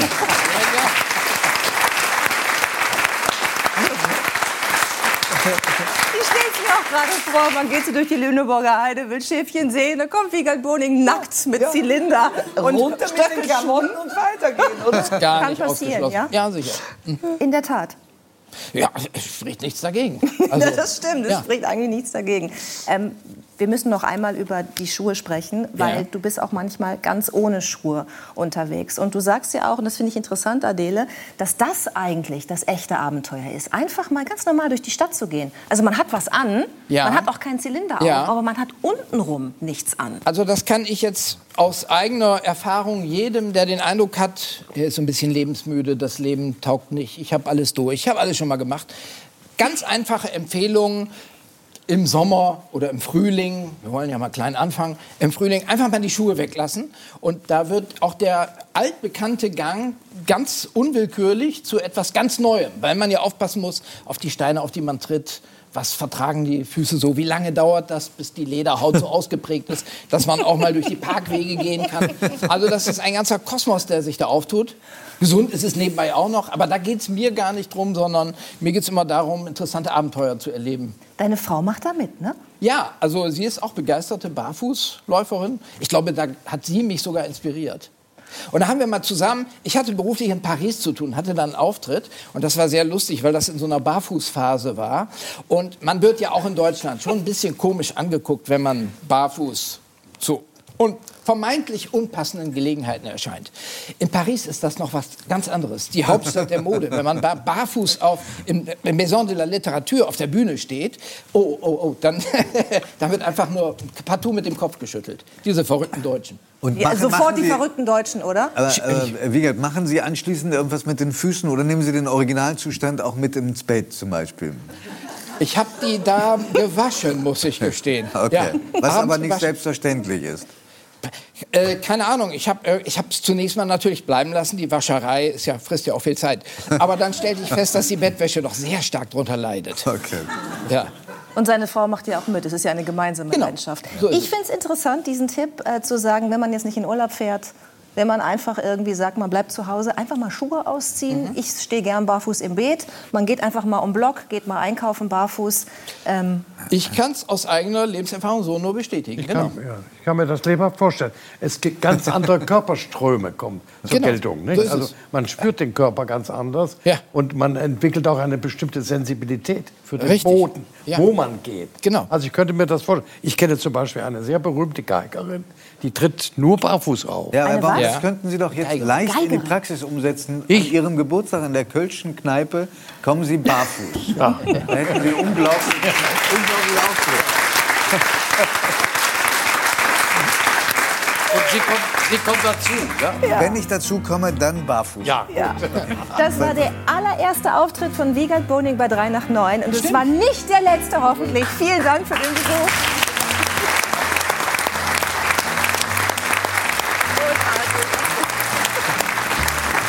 Herren, ich habe unglaublich viel gelernt, dass es einen tieferen Sinn gibt im Leben, wenn man zum Beispiel auf Stöckelschuhen auf die Zugspitze will oder nackt wandert. Ich habe gelernt, dass äh, Gerhard Baum mit seinen fast 90 Jahren fitter ist als ich und dass in unser aller Kopf ein Affe wohnt. Also mehr kann man von einem Abend, Freitagabend nicht erwarten. Ganz herzlichen Dank fürs Mitmachen und fürs Zuschauen. Jetzt folgt das Captain Dinner, meine Damen und Herren, liebe Zuschauerinnen und Zuschauer. Und wir sehen uns in vier Wochen wieder, wenn Sie mögen. Bis dann. Tschüss.